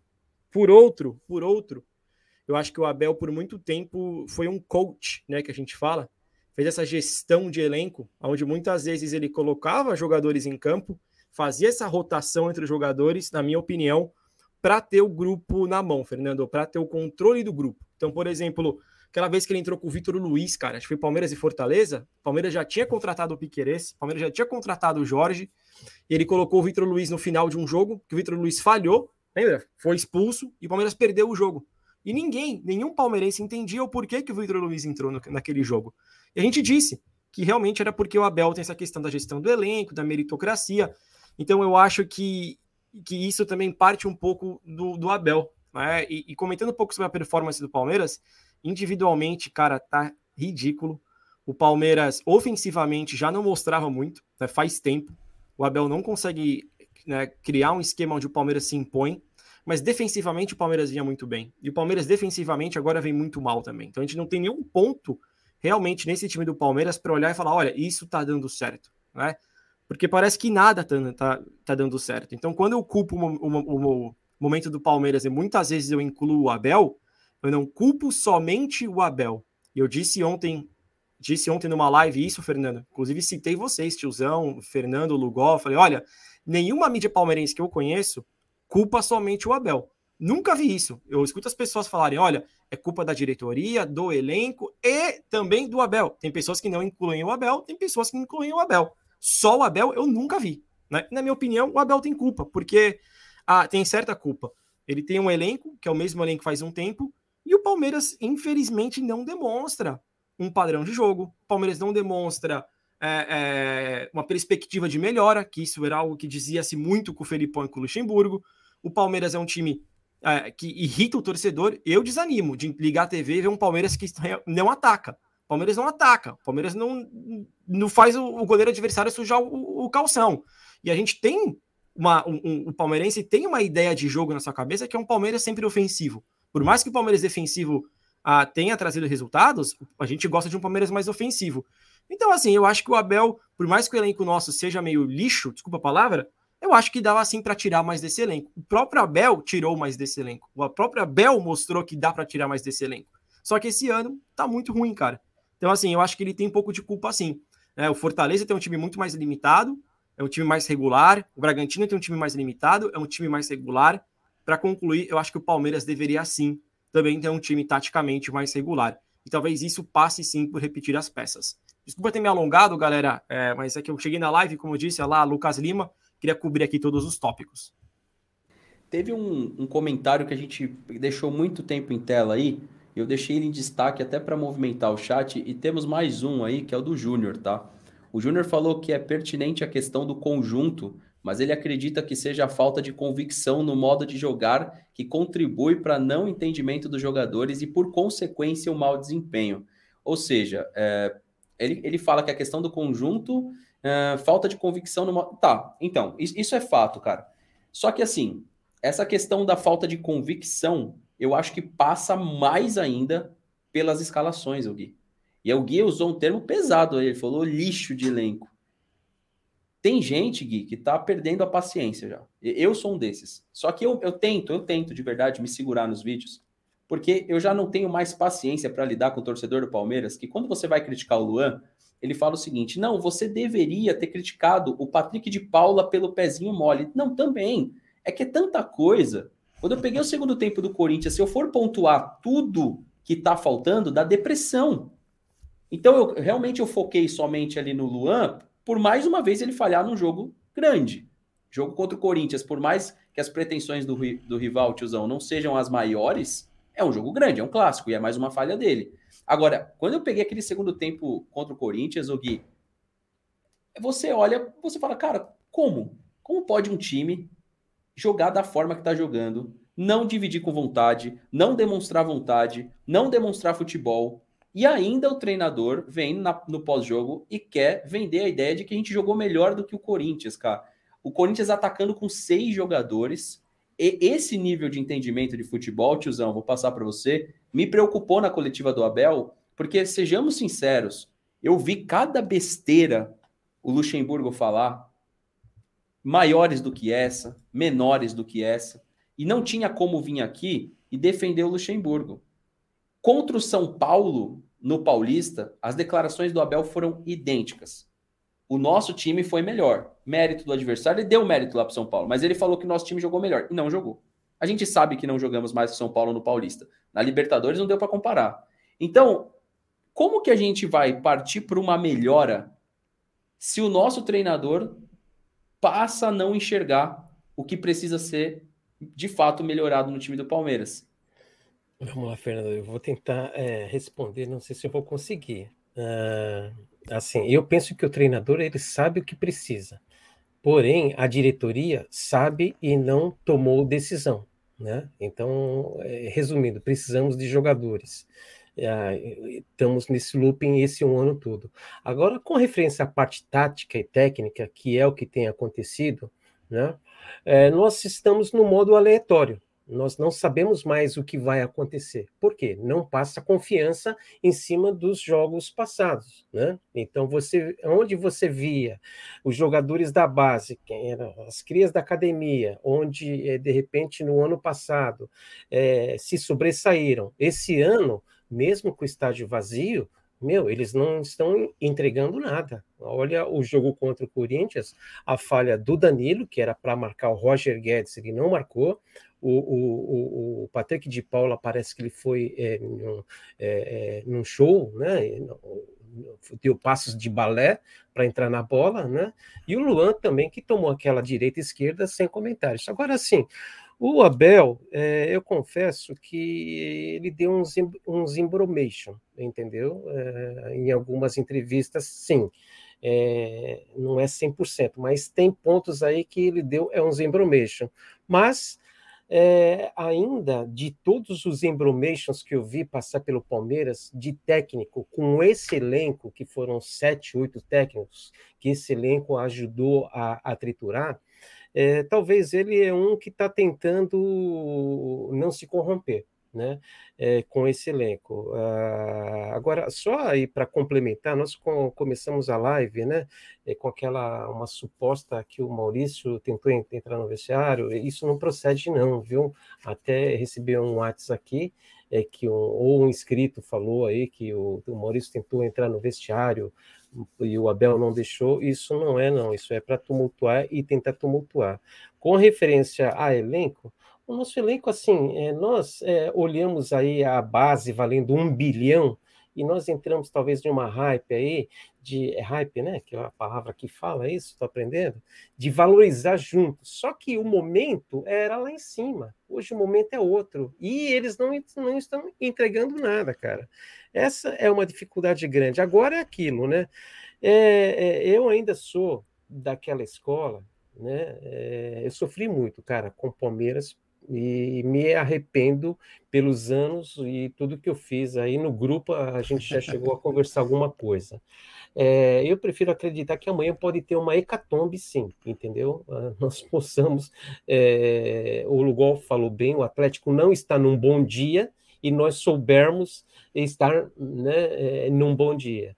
Né? Então, hoje eu começo a ver o Palmeiras de uma forma diferente. E, assim, não nego, hoje nós entramos no aleatório. Né? Então, só... não crie expectativa. Fala aí quem ia falar. Posso só complementar aqui, Duzão? Eu acho o elenco do Palmeiras um bando de tanga frouxa. Essa é a realidade. Porque a gente deposita no Abel toda a questão da tática. O Abel, os caras acham que o Abel tem que fazer tudo. A gente dá muito valor à questão do treinador. O treinador não entra em campo, gente. Então, se uma hora o Abel erra e ele erra muito, tem errado muito, colocando o William, eu queria ver o jogo que o Luiz Adriano, o William, o William e o Daverson entraram e resolveram. Se o treinador insiste toda vez colocar o William e Daverson e, tem, e, e, não acontece nada, por que, que ele insiste tanto? Então o Abel tem sim sua parcela de culpa, não dá para passar pano para ele. Porém, esses jogadores do Palmeiras tem que ser, deixar de ser tanga frouxa. O que, que eu digo de tanga frouxa? Você, vamos supor que você, Fernando, é o camisa 10. O Tirissa nosso, ele é camisa 10. Aí você vê que a bola não chega. Puta, eu vou para um lado, o técnico mandou ficar aqui, a bola não vem você vai permanecer da mesma forma ou você vai até ajudar o treinador fazendo alguma coisa diferente, se enfiando na zaga? Eu faria isso. Se eu sou o número 10, o Abel falou: você vai jogar aqui, vai fazer esse movimento, você não me saia daqui. Desculpa, eu, como camisa 10, jogador que passou por diversas ligas, é muito tanga frouxa ficar lá e falar: é, eu não peguei na bola porque a bola não chegou. Ou seu. Isso, isso é para um jogador que está iniciando, Fernando. Então, assim, o jogador precisa ter vontade e, e, e caráter. O cara precisa. Em cima do que você está falando, os gols que a gente tomou do, São, do Corinthians, do, do Roger Guedes a gente poderia até colocar o anulado também. Aquilo são gols de movimento treinado? Não é, aquilo é mérito individual do atleta. É isso. Uhum. E, e, e, mérito individual e desmérito individual também. Porque quando você vê o Patrick de Paulinho com aquele pezinho frouxo, cara, se é o Felipe Melo, como é que ele ia entrar naquela bola? Ia quebrar a perna do cara, ia a bola e tudo para arquibancada. É isso que o jogador precisa olhar, fazer a leitura do jogo, Fernando. Eu acho que o jogador, é a primeira coisa, eles têm que assistir o videotape. Sabe que eles assistem? Ou eles vão. Eles não querem já bater falta no final do treino. A gente comentou ontem na live com, com o Pitaco. Não, porque bater falta desgasta. Então, vocês assistem o jogo, vocês olham o dia seguinte, todas as, as, as bobagens que vocês fizeram. Aquela entrada do Patrick Paulo é uma piada. Por isso que o Felipe Melo rasga o cara no meio, a torcida vai ao delírio. Porque isso é Palmeiras. Isso que a gente quer ver. Agora, um bando de tanga frouxa, que não cria uma jogada, joga a culpa na tática. Ah, porque o, a bola não chegou. Aí você vê o Everton, o maior lançador do Palmeiras nos últimos jogos é o Everton. A bola não passa pelo meio de campo. E fica o Scarpa ali, toma um trancozinho. Ai, minha perninha. Assiste o videotape, Scarpa. Ou então muda de profissão e vai andar de skate. Porque assim, precisa de jogador com postura de, de jogador, cara. Sabe? Às vezes, a, às vezes o técnico não, não, não fez a melhor tática, a melhor estratégia. Ajuda o técnico. Ajude ele. Só faça algo diferente. E, bate no peito e fala: desculpa, treinador, eu tentei por aqui porque, cara, não estava dando certo. A minha leitura de jogo estava diferente da sua. Hoje o treinador não é tão responsável assim como a gente dá. Porque o Abel, porque o Renato Gaú. Já esses caras não entram em campo. Esses caras muitas vezes são usados mais de escudo de diretoria do que propriamente resolver jogo dentro de campo. Precisa de jogador que vista a camisa e seja homem ali, viu, Fernando? É isso que está faltando no Palmeiras Fernando, e vários times de futebol. Só para complementar, senão, Guilherme, senão eu vou perder aqui. Vai, seguinte, eu vou na sequência. Ok, o Fernando ele comentou é, é, do técnico que brigou, que deu uma bronca nele, né? E nós estamos vendo constantemente o Abel deve ter sim as suas discussões, suas brigas é, constantemente. O lance é o seguinte: existe pressão. Quem não sabe trabalhar com pressão, você não cresce em lugar nenhum, pede para sair, né? Então, o único que conseguiu conviver com pressão e, e pasmem, é um case a ser estudado foi o Lucas Lima. Né? Fora isso, até então, ninguém soube viver com pressão. Né? E o Palmeiras hoje, o Palmeiras que entra amanhã, o Palmeiras que vai se apresentar nos estádios, é um Palmeiras que vai ter que se aprender a viver com pressão, que até então não existia. Né? Era uma pressão de rede social só. Ô tiozão, e graças a Deus que existe a pressão. Se não fossem uns caras como a gente aqui, o Palmeiras ia parar no tempo. Porque o Palmeiras, o Lugol sabe disso, só funciona nessa base. O ano vai mal, a gente vai lá, a gente briga com todo mundo e alguém toma na uma des... providência. Na desgraça, é, até. Na desgraça. E eu falei aqui que o elenco é um lixo, viu, Fernando? Até para complementar um pouco em relação a isso. Eu acho que individualmente, os jogadores não são. O elenco do Palmeiras não é um lixo. Eu acho o elenco do Palmeiras melhor que muitos elencos no Brasil. Só que vamos lá, gente. Vocês têm alguma dúvida que aquele Palmeiras e Curitiba que derrubou o Luxemburgo, vocês acham que os caras entraram aquele jogo para ganhar? Não entraram para ganhar aquele jogo. Na minha cabeça, nunca entraram para ganhar aquele jogo. O jogo contra o Corinthians, né? Agora, Luiz Adriano fora de forma, Patrick com o pé mole, é... é... Patrick de Paula depois postando foto em iate depois do jogo. São esse tipo de atitude, o Lugó, que me revolta. Porque eu já vi Obina e Maurício saírem no soco no meio do campo, dois caras é limitados, mas porque queriam ganhar o jogo. Evair Edmundo, Evair, Evair Edmundo. Edmundo, porque queriam ganhar o jogo. Então, assim, é, eu, eu, eu aceito limitação individual. Eu não aceito falta de vontade e respeito com a camisa do Palmeiras. Eu acho que muitos desses casos, esses caras estão de sacanagem com o Palmeiras, entendeu? Não estão lá honrando o salário, honrando a camisa, honrando a carreira, honrando, o, entendeu? O, o, time que eles jogam. Então eu acho que é muito mais questão de hombridade e de realmente de personalidade do que qualquer outra coisa. E alguém comentou aqui para mim, ah, Pitaco, só para te lembrar que o Felipe Melo vai jogar amanhã. Espero que jogue e jogue muito bem como jogou o primeiro jogo, porque eu sou justo. Quando ele vai bem, eu venho aqui e falo que ele foi bem. É. Quando ele vai mal, eu venho aqui e falo que ele foi mal. Agora, o elenco do Palmeiras, não se esqueçam, gente.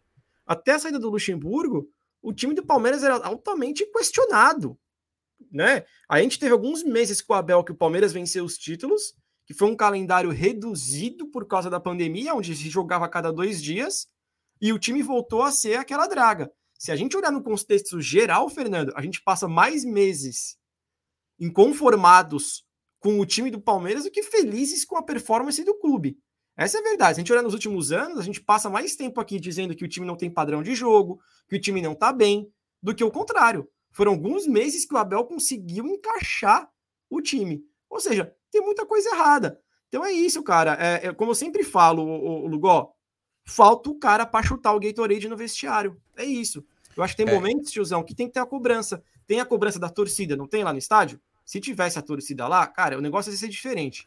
Que ia ter canto de tudo que vocês iam imaginar. Só que e... falta no vestiário alguém fechar a porta e falar lá, cara, você tá de sacanagem de entrar na bola com o pé mole. Você vai ficar no banco um mês. Assim, tem que ter alguém que tem uma Então, postura ô, um pouco Gui, mais firme. Só isso. Não, não, não. É, pode continuar depois se quiser. É, é só porque hoje eu tô com o retorno comprometido, por isso que eu tô cortando aqui. É, é o seguinte: em cima do que você está falando, da falta de cobrança e até de outros fundamentos que você trouxe, só vou ler dois comentários do Porco do Futuro aí, deve ser um canal, um abraço para ele. Ele falou que em caso de eliminação, o Abel só sai se ele pedir demissão. Gagliotti, no fim do mandato, não vai se comprometer a pagar a multa alta de rescisão. E tem mais um que é o do Raça e Vontade. Se eu não me engano, com a foto do Dudu que está longe aqui para mim. Tiozão acha que Lucha tem mais visão do que o Abel em termos de tática coletiva. O Abel, até nas entrevistas, está soberbo. Cebola assumiu temporário e estava fluindo. Mas, ô, Raça, eu, eu, vamos lá. Estava fluindo porque já, você já mesmo respondeu o que você falou aí. Porque foi de forma temporária. Ninguém garante a gente que no longo prazo, esse elenco que, que derruba, é, que tá, pode derrubar Abel, que derrubou Luxemburgo, que derrubou o próprio Felipão, que derrubou o Cuca, que derrubou tantos treinadores, nada me convence que não derrubaria o Cebola também. Esse é um ponto. Mas aí, o Gui, voltando lá, o que, que eu acho? Eu acho que hoje já fizeram uma situação com o futebol que aí é. A gente sempre cai naquelas coisas de sempre, de parte empresarial, assessoria, de jogador. Hoje não cabe um jogador fazer isso. Porque se a gente lembrar o que foi feito com o Egídio, que teve aquela treta, Egídio, Felipe Melo e Cuca. Aí foram, tipo, quase um mês de discussão, que eu lembro que foi um dos períodos mais intensos ali do canal, porque estava começando as lives. Naquele momento eu puxei pro Felipe Melo. Porque eu achei que era, que era necessário cobrar um cara, depois que o time foi eliminado, que estava de sorrisinho com o ex-clube, com os jogadores do ex-clube. Só que eu lembro o que foi aqui dentro da plataforma, as discussões de tipo, como que você está indo contra o Abel? Aí vem a declaração do Felipe, do Felipe Melo, do Corinthians, lembram? Que ah, tem times que me querem aí e tudo mais. E aquilo pegou muito mal também. Mas a, a raiz do problema, onde tudo começou, foi o Egídio, que não jogava bola nenhuma, que foi lá ficar de sorrisinho com o Cruzeiro, com o time do Cruzeiro, depois que a gente toma um gol do Diogo Barbosa, que tinha que ser assim, aquilo tinha que representar eh, uma data fúnebre, você tomar um gol do Diogo Barbosa, que depois veio jogar aqui.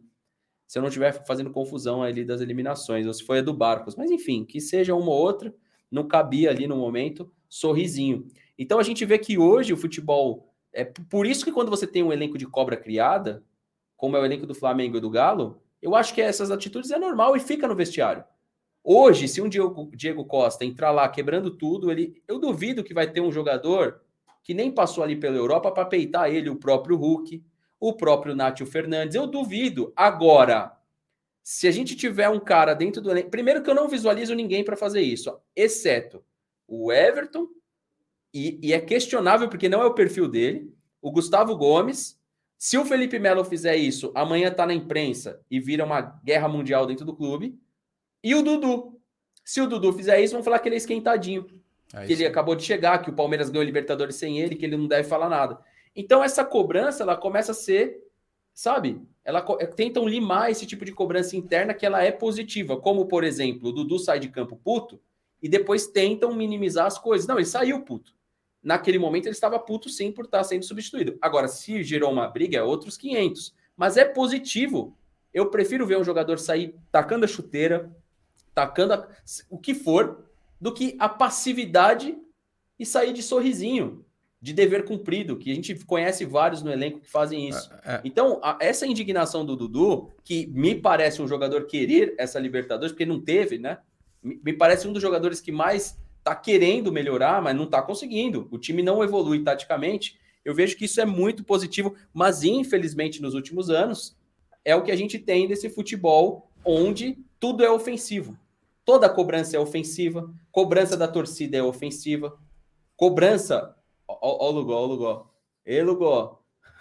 Tá na balada, pô. É, tá na balada. Foi, foi, foi é o momento discoteca agora, cara. Foi abduzido, tiozão. A, minha, a minha, minha cachorrinha passou aqui, bateu no cio, começou a desligar tudo aqui. Que é isso, Lugó? Ô, Lugó, como chama sua cachorrinha? Sempre chama sua cachorro, né? Puta, tenho vários, tem quatro cachorros aqui. Mas tem algum tenho... nome em homenagem ao Palmeiras ou não? Não, nenhum. Tem um que eu dava de Valdívia, mas não foi. Tem o Neymar aqui, é o Neymar, o Lobo, a Penélope, qual é o outro? E outro é o Teté. São quatro vira-lata aqui. Um Lhasa e três vira-lata. Mas, mas, sabe o que eu acho, Fernando? Para não mudar muito o tema, só para voltar. Só vou pedir, Lugol, o lá, like da galera. Galera, a gente está com 4 Boa. mil pessoas quase aí e 2 mil likes. Então, cara, vai aqui embaixo agora, deixa a inscrição, like, depois dá uma passadinha na Pitaco Palmeirense, Amendoim Turma na turma do amendoim e no tiozão do Verdão. Fortalece a gente aí, cara, porque se você gosta das transmissões, se as transmissões elas fazem um sentido para você aí todos os dias, é importante que você participe com like. Se você estiver na televisão, pega rapidinho o seu celular aqui, você está fortalecendo a gente com dois cliques, um clique no like, um clique no inscrever-se. Vai lá, Lugo. Não, até o que você comentou, Fernando, é muito relacionado à referência. Você, quando monta um time de futebol, você tem aquela referência que, que principalmente a molecada da base tem que olhar. Até 2012, onde o time não era essas coisas, você tinha ali um Marcos Assunção que você olhava ele como uma referência de um bom profissional, de um cara que sabia bater falta, do cara que tinha uma técnica apurada, mesmo já com uma certa idade. Hoje, nesse time do Palmeiras, para essa molecada, a referência até então, até dois meses atrás, era o Lucas Lima. Você via nitidamente as fotos que as pessoas tiram ali, os atletas, era o Gabriel Menino, o Danilo o Patrick de Paula, lá abraçado com o Lucas Lima. Então, como é que você vai exigir de uma atitude mais profissional quando o teu ídolo, quando a tua referência dentro do time é o Lucas Lima? Então, o Palmeiras precisa trazer alguns jogadores que montem aquela espinha dorsal, que você olha pro cara e fala, puta, eu me espelho nesse cara, eu quero chegar no lugar que esse cara chegou que é um caso de Evair, de Edmundo, esses caras precisam ser referência. O Palmeiras hoje não tem. É como você comentou. É quem? É o Everton e o Gustavo Gomes? Sim. Porém, o Everton, eu concordo contigo, não tem aquele perfil de liderança, né? É aquela liderança mais calma, aquele cara mais suave, né? Que é, pro mundo do futebol. É o líder mais técnico, né? Ele é o cara mais líder Perfeito. tecnicamente falando, né? Perfeito, mas aquela liderança de chegar junto, talvez nem o Gustavo Gomes esse cara, né? O Gustavo Gomes é um cara mais assim, atirado, mas eu não vejo ele com uma liderança de grupo. Eu acho que nesse caso é o Felipe Melo. É que o Felipe Melo tem aquela questão de é 880, né? Ele vai ele pode tanto entrar, rachar o cara e ser expulso e acabar com o jogo, como realmente é, efetivar uma liderança boa. Então acho que falta isso no Palmeiras, viu, Fernando? É montar um elenco que tem uma espinha dorsal que você se espelhe em alguns jogadores que estão ali. Ô Lugó, Vou te dar um exemplo aqui. É da época do tiozão, não sei se é da época do Fernando. Copa do Mundo de 94. A seleção do Brasil era boa? Não, não, não era, não era uma das melhores, não. Mas tinha um líder, não tinha? Quem que era o líder sim. daquela seleção? Era o Dunga, né? O Dunga. Meu amigo, é. eu acho que a questão do líder, o Lugó, concordo muito com você. E nem e não passa somente pelos títulos que o cara tem, aonde ele jogou ou não. É o cara que se dedica mais do que todo mundo, que todo mundo, né? É o primeiro a chegar no vestiário, é o último a é sair. É, é o cara que aponta o dedo e os caras falam: porra, esse cara aqui tá correndo muito mais do que eu. No vestiário, ele vai cobrar todo mundo para correr, né? Então, assim, é... a seleção de 94, eu acompanhei, o grande difer... diferencial era o Romário, que era o cara uhum. acima da média. É talentoso. Mas não era um líder. Venceu a Copa quase sozinho. Mas o uhum. Dunga era o cara de liderança. E o Dunga nunca foi um super craque, né, gente? Uhum. Nunca. Imagina, o Dunga, o Dunga era um Thiago Santos melhorado. Dunga era fraco, mas o Dunga uhum. era líder, assim, de postura, né, Fernando? De cobrança, dentro do campo, fora do campo. Era o capitão, né? Ia dar entrevista, punha a cara para bater. O Dunga era, cara, era o cara da seleção, né? Uhum. E é isso uhum. que falta. Falta realmente, assim, ali dentro do vestiário, é, um cara, assim, agora eu concordo muito com o Fernando também, no ponto, né, de, de tiozão. O futebol mudou tanto que hoje em dia o cara vai lá e dá um espurrão no vestiário.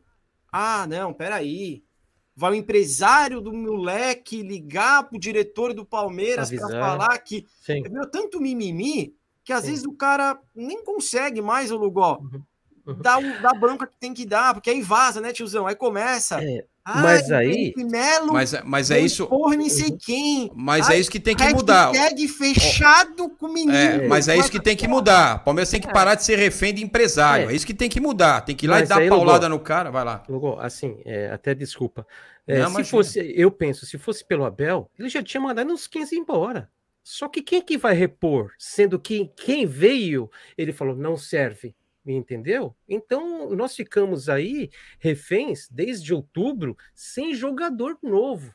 Né? Então o problema, às vezes, fala assim: é o técnico. Gente, que técnico conseguiria fazer um, um, time e você vê Flamengo se reforçando, você vê Atlético Mineiro, ou seja, nós estamos dando looping. Né? Agora, a questão de liderança, é claro que o Felipe Melo, pelas conquistas, pela personalidade, pelo jeito, é pelo isso. futebol que ele jogou em vários países, ok, ele não pode ser um super craque como o Dunga não era, mas no quesito liderança, ele sabe, ó, esse aqui joga, esse não joga, e ele tem é, é, é moral, entre aspas, o líder para chegar no contexto futebolístico e falar assim, campeão, você está recebendo um milhão, fica aí do lado que você não vai nem julgar. Eu vou conversar com o técnico e nós vamos conversar nós três juntos e vamos dar argumentos. O que, que você está correndo? Você está correndo por esse, por aquele, por aquele, por aquele, ou você está com a mão na cintura lá na frente esperando a bola vir e não está voltando na marcação? Entendeu? Igual o Luiz Adriano. Sim, sim, é, é um exemplo. É Daverson, que todo mundo gosta, mas o Daverson ele faz taticamente é, coisas que ele não, não é pago para fazer. Né? E, o que o principal ele não faz, que é gol. Né? Então, desculpa aí ter cortado Ô, tiozão, então, em cima disso, falando de liderança, amanhã, por exemplo, a gente está discutindo aqui, tá? Para o pessoal que está chegando na live, já já está mais ou menos a 1 hora e 20 ao vivo. Então, quem puder, deixa seu like, se inscreve, porque está ajudando o canal. Vamos bater aí 3 mil likes na transmissão, porque é possível. te convido amanhã para o nosso pré-jogo também, um pouco mais extenso novamente. Fica de olho aí nos canais que estão aqui com a gente. Tá embaixo de cada participante aqui, ó, aparecendo os canais. E assim que você encontra cada um nas redes sociais, é importante você dar essa moral também para todo mundo aqui. Mas, tiozão, amanhã é jogo para aparecer essa liderança técnica, que a gente tá. O, o Gui citou a Copa de 94, o time de 94, como a gente viu, falando em matéria de times, né? Muitos times talentosos e que talvez faltou liderança técnica, time que não tinha talento nenhum, mas tinha liderança técnica, enfim. O que eu vejo no Palmeiras é que se teve tempo suficiente depois daquele vexame contra o River Plate de se colocar esse time para jogar melhor. A volta contra o River Plate foi, tá, os jogadores estatelados no chão, o Abel indo cumprimentar o Galhardo, e naquele momento era o que a gente podia fazer. Mas eu acho que a gente se acovardou demais contra o River Plate. Uhum. Meu, você tá com 3 a 0 no placar. Você jogar daquele jeito, e falar depois que aquilo é tática, cara, o jogo de ida, méritos totais. O jogo de volta é mais o que a gente vê do Palmeiras. Olha o tempo que a gente levou e amanhã não pode ser novamente para o palmeirense um jogo que somente o Abel vai entregar a mesma coisa que ele entregou no jogo de ida contra o Galo, a mesma coisa que ele entregou na volta contra o River Plate. Porque quando você olha para o time do Palmeiras, pode não ser uma magia taticamente falando, mas também você fica sem agredir o adversário, sem tocar a bola, sem rodar a posse de bola, sem reter a bola, sem sequer incomodar de maneira mais efetiva, você proibiu seus pontas de driblar. Para o Palmeirense retomar a confiança, é mais ou menos o que o Gui falou. Muitas vezes eu aceito o Palmeiras ser eliminado, mas jogando, gente. Você aceita o Palmeiras perder, mas jogando, mas tentando. Esse jogo contra o Corinthians me assustou. Você pode perder para o Corinthians, podia acontecer. A gente sabia do risco sabia dos prejuízos de ter um jogo no meio de duas decisões, sabíamos de tudo isso. Mas se você olhar a reação de alguns jogadores dentro de campo, eu e o estagiário conversando e assistindo o jogo, era inacreditável. A postura do Danilo no primeiro tempo e do Patrick de Paula, inacreditável. E de alguns jogadores da parte técnica. Vou passar para você, Gui, só vou ler o do Milton. Sim, só um... A culpa disso, não, de boa. A culpa disso tudo é do Bananão que não sabe vender, não contratou, não deve ser palmeirense. Aí eu acho que palmeirense ele é, cara, mas enfim, não sofre igual a nós. Aí, aí eu também tenho desconfiança. Até o time feminino ele conseguiu estragar. Ah, eu só posso fazer um adendo do time feminino? fazer um adendo. Primeira força agora. O, antes de passar para o Gui, tiro o, o, Milton, o Milton e os demais aí. Eu vou elogiar o Palmeiras da, do time feminino, mas eu vou ter que fazer uma crítica. E é construtiva. Agora não é crítica com ódio, não é crítica. Eu assisti o jogo ontem. Fiquei extremamente desanimado por algumas meninas ali que eu, que eu enfim, que a gente acaba tendo né, um, um pouco de proximidade, né? Porque as meninas é diferente do, dos atletas masculinos, né? Ela te responde, ela recompartilha o post, elas realmente olham para o nosso trabalho e agradecem quando a gente fala. Hoje, infelizmente, não cabe muito conteúdo feminino nos canais, porque não tem, as, não tem ainda o apelo que deveria ter. O Corinthians ontem lançou um uniforme exclusivo para as meninas. Dentro de campo, tem jogadoras muito melhores do que a do Palmeiras. A própria Zanotti é uma delas, Andressinha. É um time bem mais qualificado que o do Palmeiras. É, enfim, é, a própria a, que fez os gols, que eu esqueci o nome dela, boa ponta, ponta direita, ponta esquerda ali, bem aguda. E tem a outra, Portilho também. Portilho Ou seja, 10. o Corinthians está um pouco acima. Mas o que, que o Palmeiras permitiu esse ano no feminino, Gui? É exatamente o que ele faz no masculino. Nós tínhamos uma atleta artilheira chamada Bia Zanerato, emprestada. Mais uma vez, a mina fez parte da campanha e chegou perto dos, dos jogos finais e saiu. Outra coisa, a Vivi, goleira, que foi para o Internacional, tinha muitas críticas em cima da Vivi, mas ela era muito mais goleira que a goleira de ontem. Então, assim, a gente vê no feminino alguns processos de erro repetidos do que a gente vê no masculino. Porém, o Palmeiras deu um salto do ano passado para cá, isso é fato. Contratou algumas jogadoras do Havaí Kinderman e melhorou o seu, o seu elenco, sim. Mas são esses pequenos erros que diferem um elenco que vai ser campeão ou que vai adiante e o que vai parar. Ruim o time do Palmeiras não é, mas não dá para Camilinha ser a líder técnica do time, não dá. Apesar de ter feito gol ontem e tudo mais, ainda é um abismo entre o feminino do Corinthians e o feminino do Palmeiras. E trazendo isso para o masculino, um jogador que está no Galo traria totalmente um, um. A gente discutiu tanto Nátio Fernandes e beleza, ele não teve nenhuma ligação com o Palmeiras, mas Hulk e Diego Costa teve. Amanhã, esse mesmo time do Palmeiras, eu vou escalar rapidinho aqui, tá? Qualquer time. O Everton no gol, Piquerez na esquerda, Gustavo Gomes e Luan, ou mesmo que seja o Renan. Na lateral direita, o menino ou Marcos Rocha. Danilo. Ou, vamos, vamos escalar o que talvez vai ser amanhã. Vai, Felipe Melo, Danilo. Zé Rafael e Veiga. Dudu, Wesley e Diego Costa. Era outro respeito. Ou se fosse o Hulk. Para você ver que às vezes uma peça, uma peça não, era muitas, não eram muitas contratações. Uma pode fazer total diferença. Pontual. O Gabigol não seria nada hum. nesse Flamengo se não tivesse o Bruno Henrique do lado dele. Nada. Nada. Se o Gabigol é o Gabigol, é porque tem um Bruno Henrique. E eu diria que a recíproca é a mesma. A recíproca é a mesma. Não adianta você ter um Dudu e um Wesley, você ter um cara que é parcialmente quebrador de linhas e um quebrador de linhas se o seu centroavante é um morto e o outro é ruim. Você vai descompassar um time que tinha tudo para ser um excelente time. Bastava um esforço mínimo, mínimo da diretoria, não era um esforço máximo, era um esforço mínimo para o Palmeiras hoje. Tá em outra condição técnica contra o Galo. Vai lá, Gui, vai lá, Lugô. Valeu, eu tô até é, levantando a mão, anotando, eu tô, eu tô tipo escolinha hoje. Tem um documentário do Gerard, que é um dos maiores capitães da história do Liverpool. Interessantíssimo. Ele fala o seguinte, ô tiozão que na época da base do Liverpool, quando ia jogar clássico, ele olhava quem era o maior cara do Chelsea. Por exemplo, o maior cara do Arsenal. E a primeira bola, ele arregaçava o cara no meio. Ele fala assim: a primeira bola ele chegava para arrepiar o cara, não importa. Para arregaçar o cara no meio. Ele falou: por quê? Porque ele falou assim: aí os caras olhavam para ele e falavam: esse cara é maluco. E o time dele falava: caraca, bora para cima dos caras. Se o meu capitão chegou à arregação do maior cara deles, é guerra. E ele falou que ele fez isso a vida inteira dele, até o profissional, porque ele via como isso mexia com o adversário, que falava, esses caras são loucos, e o time dele que falava, meu, se meu capitão tá nessa, vamos para cima. O que, que eu quero dizer? O jogo de amanhã se passa muito pelos primeiros 10 minutos. Se o Palmeiras entrar nos primeiros 10 minutos com o pé mole, acabou. E aí que eu concordo com o Felipe Melo em campo. Na uhum. primeira bola, alguém tem que chegar, Lugó. É isso aí, Bum! é isso aí. Só que é o Gui, sabe qual o problema? Ah. Será que o Felipe Melo não tenta fazer isso e aí o maldito do juiz na primeira bola dá cartão Sim. amarelo sem nenhum é. fundamento também? Sim, mas eu tô assim, é. eu acho que assim, por quê? O Atlético tem que ver que o Palmeiras tá lá para jogar e a molecada do Palmeiras tem que ter uma referência. Quem jogou bola sabe disso. É eu joguei isso, bola, cara. É joguei na base, o Fernando jogou bola, o Lugol você jogou. Você olha pro seu capitão. Se você vê que o cara é principal isso, do seu isso. time tá com sangue no olho, você fala, cara, beleza, esse cara vai, vai me garantir. Eu vou correr pra caramba, vou jogar pra caramba. Se você olha na primeira bola, o cara tira o pé, os caras quase fazem o gol. Cara, aquele campo, ele cresce de uma maneira que o cara abre o olho, o cara se perde. Então, assim, tem que ter essa referência, cara. E é amanhã, os 10 é, primeiros minutos são muito importantes. Em relação ao comentário que o Fernando fez do Dudu, Bruno, é, Bruno Henrique, Gabigol, concordo. Vocês acham que o Edmundo seria o Edmundo sem o Evair? Se o centroavante do Palmeiras fosse o Daverson, o Edmundo seria o Edmundo?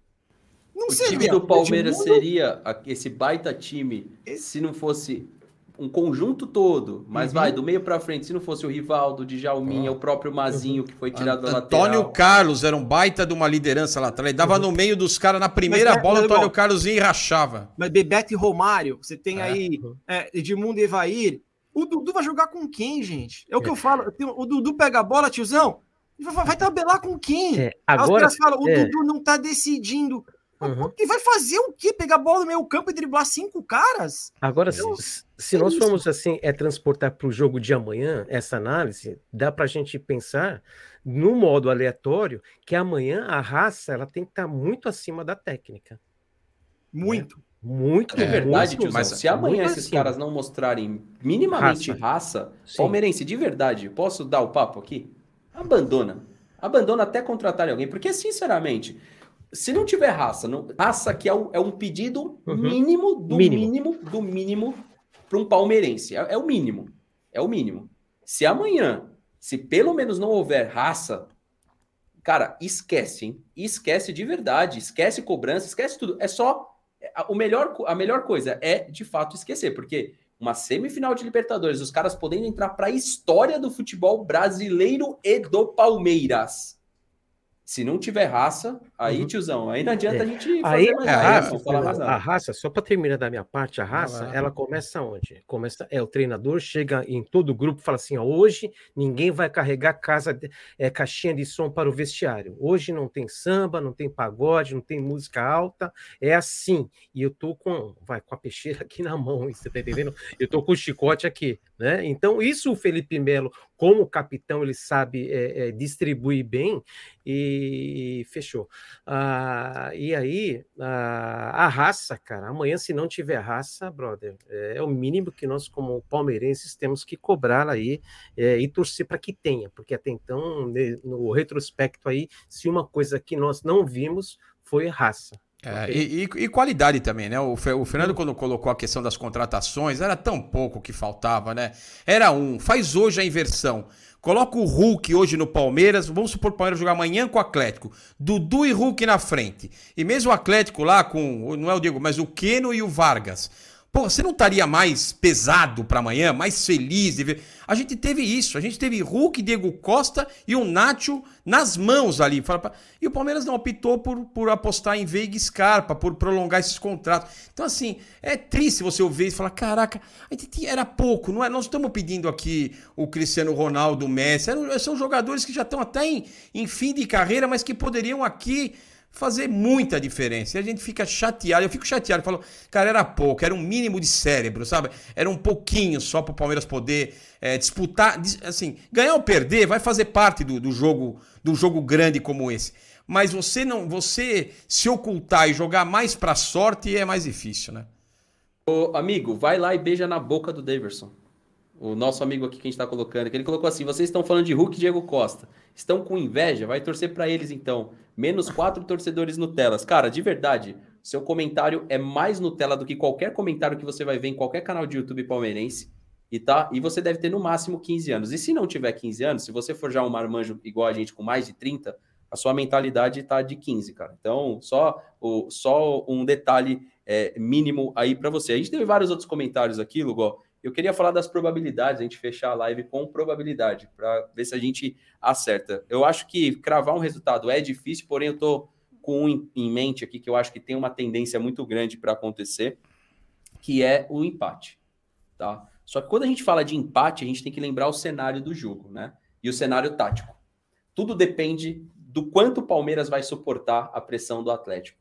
Do quanto o Palmeiras vai ficar indisposto a atacar eu acho que o desenho tático do Palmeiras vai ser idêntico. Então, assim, dificuldades para o Cuca mapear o Palmeiras não vai ter nenhuma. Nenhuma. Agora, o que a gente tem que fazer para surpreender o Atlético no contra-ataque, tentar achar esse primeiro gol e dificultar muito a vida do Atlético? O que, que eu acho que não foi feito e que poderia ser feito? Independente, eu não vou me apegar aos nomes, tá? Pode ser o Dudu, o Wesley ou o Rony, tanto faz. O lado do Arana tem que ser o lado do Palmeiras espetar a bola longa, porque de fato vai ficar pela bola longa. Um erro muito grande que o Palmeiras tem feito é tentar essa bola longa por baixo para passar a impressão de que não dá chutão. Eu tenho notado isso no Palmeiras. Hoje não se tem tanto chutão, mas se tem uma bola longa por baixo, o zagueiro tentando encaixar um passe que passa pelo meio campo e já vai direto para o ataque. Não sei se vocês reparam isso. O Arana vai subir. Os laterais sobem muito. Então, o que, que a gente tem que fazer? A gente tem que espetar um cara daquele lado do Arana e não dá para ele tanta obrigação de marcação, uma vez que a gente já tem dois volantes. É claro que ele tem que recompor, mas ele tem que ficar totalmente ligado quando o Everton pegar essa bola ou na recuperação pós, pós perda do Atlético, ele disparar. Para a gente encaixar, o Felipe Melo é bom nisso. Então a gente tem que se apegar no que os nossos atletas são bons e o que eles não são. O que eles não são? Parte criativa. Do meio para frente é horrível. Mas a, essa parte de transição sempre funcionou. A, as probabilidades, prognóstico que eu acho, não vai ser um jogo tranquilo para o Atlético, desde que o Palmeiras não facilite isso. Se o Palmeiras tomar gol nos primeiros minutos, muda todo o cenário. Mas se o Palmeiras conseguir segurar esses primeiros minutos, eu creio em empate com gols. Empate com gols. No entanto, eu tô um pouquinho inclinado, é, viu, Gui? No... Ao 0 a 0 Eu tô um pouco inclinado ao 0 a 0 E vou explicar o porquê. Se o Palmeiras não tomar gol até uns 15, 20 minutos do segundo tempo, eu acho que passa naturalmente o Atlético a ter também uma desconfiança de que se ele tomar um, ele tem que fazer dois. Ele vai ter que fazer um empate, ele vai ter que fazer a virada. Para mim, o jogo, se não sai gol até o comecinho do segundo, se amarra para o 0 a 0 e vai para pênalti. E aí que é o grande problema.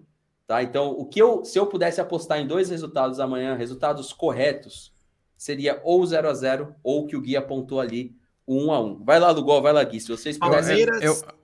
classifica amanhã Falei isso ontem, tô repetindo.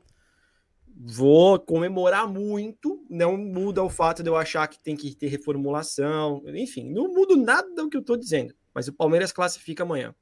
1 a 0 pro Palmeiras ou 1 a 1 Fernando, já falei quantas vezes? Você lembra do meu sonho? E eu falei que o Diego Costa tá no banco com gelo, não falei? Vai ter amanhã aqueles gols. Ó, vai bater em todo mundo, vai ser aquela coisa, você vai ficar em pé assim, ó, sabe, uns 10 minutos até a bola entrar. Aí vai entrar, o Palmeiras vai passar amanhã, cara. Eu tô confiante do, do, do jogo. Eu tô confiante, assim, não no Palmeiras, mas no resultado. Então, para mim, é 1x0 Palmeiras ou 1x1. Não acho que vai para os pênaltis, tô com o Fernando nessa. Acho que empate com gols é, é mais provável. Então, acho que amanhã a gente vai estar tá, vai tá feliz, cara. É, e o Fernando, até um comentário, você disse, concordo muito com a análise tática. E até deixa uma pergunta aí para vocês. Será que esse outro volante não deveria ser o Gabriel Menino? Porque é o cara que consegue fazer essa ultrapassagem e acompanhar Olha. o lateral, enfim, e tudo mais se necessário. Nunca mais jogou toque, de volante. E o que né? o Jorge fez, e o que o Jorge fez em quatro minutos ali no último jogo, me gostei demais do Jorge. Lógico que não vai ter condição de jogo, mas mostra que vai ser um grande jogador e útil para o Palmeiras o Jorge ali. E não é no meio de campo. Anti-zica. Não tem essa. Não, nada disso. Não tem essa. Ó, Quando eu falei o... que o Palmeiras ia pegar o Atlético Mineiro três meses atrás, vocês não falaram ser anti-zica. Então, tô É, você já tá falando, já tem um tempo, né? Um tempo. E amanhã é aniversário amanhã é dele. Aniversário. É, boa. Amanhã é aniversário. O Dudu, o Dudu vai meter um gol, vai sair aqui também, Lugó. Fernando, cadê o incenso, Fernando? Só quero saber do incenso. Tá guardado aí, pelo amor de Deus, Fernando. Não, vai ficar assim, pro pré, cara. Pré-jogo. Pro pré? Então tá bom. Pré-jogo, eu vou Ó, acender aquele acende. Eu já tô aqui com as meias brancas, com San Genaro, já tô aqui preparado, porque eu penso o jogo de duas formas. A primeiro, o primeiro cenário, o cenário mais é, negativista, vamos dizer assim, é o Atlético, eu acho que vem para cima do Palmeiras. Eu acho que o Atlético não vai segurar e ele vai vir para cima do Palmeiras. Se ele conseguir, de fato, fizer um ali, vai um, dois, três, dois a zero, três Atlético Mineiro. Esse é o cenário que para mim se desenha para um Atlético Mineiro que vai se jogar para cima do Palmeiras, principalmente no, nos minutos iniciais até os 30 do primeiro tempo. Então, eu acho que é isso. O outro cenário, que é o que eu acho que é o mais favorável ao Palmeiras, é o Palmeiras. Eu não acho que o Palmeiras pode fazer o gol cedo. Eu acho que é ruim. Vai ser ruim o Palmeiras fazer o gol no início, porque vai chamar mais o Galo e eu não sei se o Palmeiras suportaria tanta pressão por tanto tempo. O Palmeiras também faz um gol, toma um gol a um minuto depois, como foi com o Flamengo e com vários times. Então, o que eu acho que é melhor para o Palmeiras? Tentar manter ali atrás, segurar o time do Galo o primeiro tempo inteiro, nem que tome um golzinho ali aos 40 do primeiro tempo, 1 a 0 para o Galo. E aí, no segundo tempo, o Galo vai ficar naquela, se eu for para cima, eu tomo a 1 e já não é mais meu resultado. Então ele vai ficar segurando, deixando o jogo morno. E aí, a partir dos 35, é onde o Palmeiras tem que achar a bola do jogo. E aí, se achar aquela bola aos 35, 40, o Palmeiras dando aquela pressão, que aí o Galo vai ter recuado inteiro. O Palmeiras acha aquele 1 a 1 ali aos 40 minutos, faz 1 a 1 e aí nós vamos até os acréscimos ali, rezando para que San Genaro esteja conosco e que a gente consiga segurar esse 1 a 1 Então, eu vejo dois cenários: um 2 a 0 ou 3 a 0 Galo, ou 1 a 1 o Palmeiras não saindo na frente. O Palmeiras fazendo gol ali no, nos acréscimos, no finalzinho do jogo, que é onde o Galo pode ser surpreendido, porque ele vai estar tá acomodado com aquele 1 a 0 achando que está tranquilo. Ou seja, metade do chat amanhã morreu, né? Não vai estar tá aqui. Ah, eu já Se tô for preparado. esse 1 a 1 buscando o jogo, aí amanhã não tem, E se tem não dois botar, jogos. Fernando, é isso. Quando for jogar Palmeiras e Santos na final da Libertadores, eu falava assim: vai pros pênaltis. Você tá maluco? Nós vamos golear, vai pros pênaltis. Não, mas vai golear, vai pros pênaltis e vai, vai até o nono pênalti.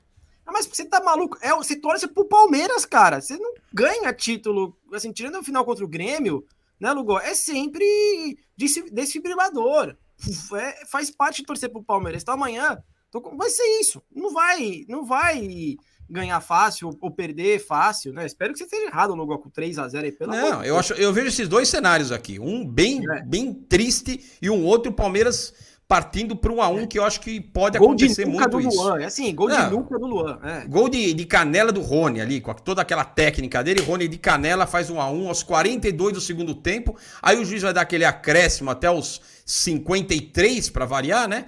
E aí nós É vamos bola ter na que trave segurar. Tem bola Mas na nós vamos comemorar, mas nós vamos chorar, que nem a gente fez com o River. apostinha comer solta. É, que De- acontece de tudo 15 ali. Eu vou ver se eu minutos. começo nessas apostas. Até vou fazer essa aposta aqui, já vou começar hoje aqui. Ô, rapaziada, ó, a gente ficou ao vivo aí uma hora e quarenta, tá? Quem puder, não esquece de finalizar com aquele like, porque você tá ajudando muito o canal. Se inscreve aqui embaixo, a gente testou uma disposição diferente no começo da live. Avalia pra mim se ficou bom, tá? É, cara, agora é- a gente é chato pra caramba, eu sei que nas cobranças eu recebo muita muita coisa em rede social, galera, mas é assim, o canal, a, a proposta dele é analisar o futebol, cara. Não é. Se você pegar um programa qualquer de análise tática, não é muito diferente do que a gente tenta fazer aqui. A diferença é que a gente tenta colocar a maior parte da participação de vocês. Até o Milton aí, ó, concorda que um grande jogador faria diferença, faz muita diferença, mas amanhã será 2 a 2 Um abraço a todos e parabéns, Fernando, pelo trabalho. Lugo, até aqueles jogadores da sua caneca, coloca de novo aí, estagiário. Até Ufa, os jogadores tá aqui, da sua caneca atacavam mais. Aí, ó. Aqui, No ó, caneca. canequinha dos Ó, Olha a aí. caneca aqui, gente. Ó, Jair Brasília, Alceu, Leandro Almeida, Gladstone, Lucas minha? Lima. Eu vou te mandar, galera. E pode sortear uma aqui, Fernando. Sorteio uma aqui na live e eu mando entregar. Você quer sortear? Peraí, peraí, vamos fazer o seguinte: você quer sortear? Vai lá. Então, calma, Vamos. vamos, vamos organizar esse sorteio aqui agora, então. Vamos fazer o seguinte: acabando a live aqui, acabando a live. Então, vamos melhorar o sorteio. Deixa eu ver aqui. Não só. A, vamos, aqui, ó. vamos entregar duas coisas aí. Deixa eu ver o que, que a gente pode Não, colocar. vamos entregar junto. três, então. Eu já tenho Hã? aqui. Um, eu tenho um Boa. item também. O que, que você tem? Eu tenho um copo, um copo de cerveja especial em homenagem ao Parque Antártica. Não tô com o copo aqui, mas é um desenho que eu mandei fazer em relação que ao, ao Parque Antártica, copo de vidro, copo de cerveja. Tá, tá no rolo. Ó, então vamos fazer o seguinte: printa aí, estagiário. É, eu tô com o copo aqui, ó. ó, de Isso, mentira, mas depois vai. a gente faz o Photoshop. Photoshop do copo. Ó, então é o seguinte, printado. Você que tá aqui na live agora, se você quer ganhar a caneca dos Perebas, o copo de bicampeão da Libertadores e o copo do Gui, qual que é o copo, Gui? Da, do, do, do Parque Antártica. Parque Antártica. Então, ó, três copos diferentes aí, tá? Um da do bicampeão, esse copo inclusive é daquele do kit, então ele é um copo que se quem tem tem, quem não tem não vai ter mais. Ele é extremamente raro nesse sentido, tá? Então, se você quer participar, vai ter uma, uma foto oficial. Eu vou centralizar a foto no Pitaco, beleza? Mas aí, ó, Pitaco Palmeirense, lá no Insta, ele vai colocar essa foto. Você tem que seguir o Pitaco Palmeirense, o CEP Fernando O, tá? Não o Insta Verde, CEP Fernando O, Pitaco Palmeirense no Insta e Amendoim Turma. As três páginas. E amanhã a gente faz o sorteio no pós-jogo, né? E tem que ser no pós-jogo. Sim, Certo? Fechado. Certo. Caneca dos Fechado. Perebas. A a Nanda falou que quer aí, ó. Não, a caneca chama caneca uma. Eu Sobrevivi, a caneca. ó. Eu sobrevivi. Carlos Eduardo tá aqui, gente, ó. Carlos Eduardo aqui tá aqui também. O Mas, Alceu. mas, mas dois anúncios, Fernando, para fechar. Primeiro, vai ter live na Pitaco na sequência. Quem não quiser dormir, vai lá comigo. Lugol tá convidado, o Fernando tá convidado. Vai ter live lá. Segundo anúncio, Lugol. Posso anunciar, Lugol? Fernando não sabe ainda. Vai, Vai ter um lá. churrasco em fevereiro. na, na chácara do Lugó. Eu vou estar tá lá. O Fernando vai estar tá lá. O Lugó vai estar tá lá. Tiozão, Ei? não sei se vai estar. Tá. Churrasco, é churrasco. Churrasco ou churralco? Chur, churralco. e nós vamos entrar ao vivo do churrasco, é isso, vamos, vamos. É, é isso? E a chácara aqui chama Turma do Amendoim. E aqui ninguém passa o pano. Quem tiver passando o pano, a gente joga na piscina. Passou o pano, vai ser, vai ser afundado o olhinho na piscina. do estagiário brilhou aqui quando você falou churralco. Não, ele vai é, e vai ter campeonato de truco transmitido ao vivo, no não importa o que digam, velho. Boa. Então demorou. Ó, só mais uma então. Lançou esse ano promete Gui. Acho que nem você tá sabendo disso. Existe um concorrente que vai vir para o FIFA 22 e para o PES. Você viu isso? Free to play e fair to play. Você acredita nisso? E se isso for bom, se isso rolar mesmo, se de fato o FIFA ganhar esse concorrente, porque o FIFA não dá mais para jogar, cara. Você vai jogar FIFA, você é, se você, ó, você tá flertando com a AVC, assiste o jogo do Palmeiras e depois vai jogar o Ultimate Team. Eu parei, eu parei, não dá mais. Não dá. É, é, é pior que o Davidson. É muito... Não, não dá. E aí, assim, se isso acontecer, eu vou reunir as mídias aí, vou chamar o Zé. O Zé vai convocar um jogador do MVVC, você vai chamar um pro player aí da Pitaco, que eu sei que tem. Eu vou chamar um aqui do Insta Verde do Não Importa o que Digam. A gente vai fazer uma liga aí dos canais de YouTube, tá? E aí eu quero ver quem que vai ser do Amendoim Turma, quem que vai Boa. vir para jogar pelo tiozão. A gente vai fazer uma liga e vamos torcer para que esse jogo aí que foi, se eu, não, se eu não me engano, ele foi anunciado na Gamescom. Se você quiser pesquisar, só não lembro o nome dele. Pesquisa aí, estagiário. Coloca é, jogo Fair to Play, Free to Play, futebol aí que vai achar. Falaram é, desse jogo YouTube dia também. Coloca lá é. no YouTube, lá. Coloca ali. Tá. Ali, ó. Em cima ali, ó. Aí, aí, coloca aí. Já vou falar o nome para vocês que eu não lembro de cor. É, é três, é três é, letras ali, ó. É, futebol. Coloca jogo, jogo, coloca jogo do lado ali que a gente vai descobrir o nome. O chat já deve estar falando o nome aí, que os caras jogam pra caramba. O próprio David Jones aí anunciou esse jogo. Deixa eu ver se alguém do chat já tá falando, ó. Vamos ver se tem alguém aqui que é, que é monstro aí nos, nos games aí, porque esse daí já vai representar o canal. Não, no, o, o, João Vitor falou que era o Periquitão, não é não, é o UFL. UFL, chama UFL, o novo game de futebol anunciado free to play. Pesquisa aí no, no YouTube, é torcer para que esse jogo seja um jogo minimamente decente. E detalhe, esse jogo, ele conseguiu as licenças dos jogadores, Gui. Então não vai ser um jogo underground, não. Vai ter os caras aí, eles conseguiu as licenças e vai bater de frente com certeza com os jogos de futebol, até porque o motor gráfico usado, que é esse Unreal aí, Engine aí, o Unreal, sei lá como é que fala, esse motor gráfico é o mesmo do PES, tá? Então, ó, é, compartilha a tela aí pra galera ver, compartilha, coloca ali, compartilhar, ó, estagiário tá, é, estagiário é dos anos 80, compartilha aí, ó, ali, clica aí, lindo, coisa maravilhosa aí. Esse é o jogo, rapaziada, ó, UFL. É torcer para que isso seja de fato um jogo decente e que a gente possa fazer várias interações aí com o canal. Pode interromper o compartilhamento. Quem não viu, tá lá no canal do nosso amigo Pesca9 Pro. Beleza, rapaziada? Então, deixa seu like. Vai lá. Hoje você vai postar foto ainda, Gui? Agora? Seria legal postar agora, né? Vou, vou, já vou postar aqui a foto. Te, te então, vou te mandar aí. a foto, você já posta Me manda, lá. já vou postar a foto e vou Vou fazer o Photoshop da caneca aqui. Marca Boa. três corneteiro palmeirense, três corneteiro, três amendoim, tá? Boa. Que você conhece aí. Estagiário é o quê? Que ela falou? Tá não, estagiário é você não viu nada, é mais bugado que o, que o FIFA 14. Avante palestra, rapaziada. Tamo junto, tá? Amanhã, ao vivo, no pré-jogo. Siga lá o Gui agora. 3 mil pessoas aí que, se ainda não for dormir vai ver live, vai lá na Pitaco Palmeirense. Vamos fazer a live bombar lá também. O Avante Palestra, tamo junto. Até amanhã. Palmeiras classificado no sufoco. Todo mundo doido na live. Vai acontecer. Pega um alfinete, palestra. coloca, compra Voodoo. um boneco do Hulk amanhã, alfinetezinho na bunda dele, vai até murchar a bunda do Hulk, e vai dar bom, galera. Fui, tamo junto. Avante palestra, vambora.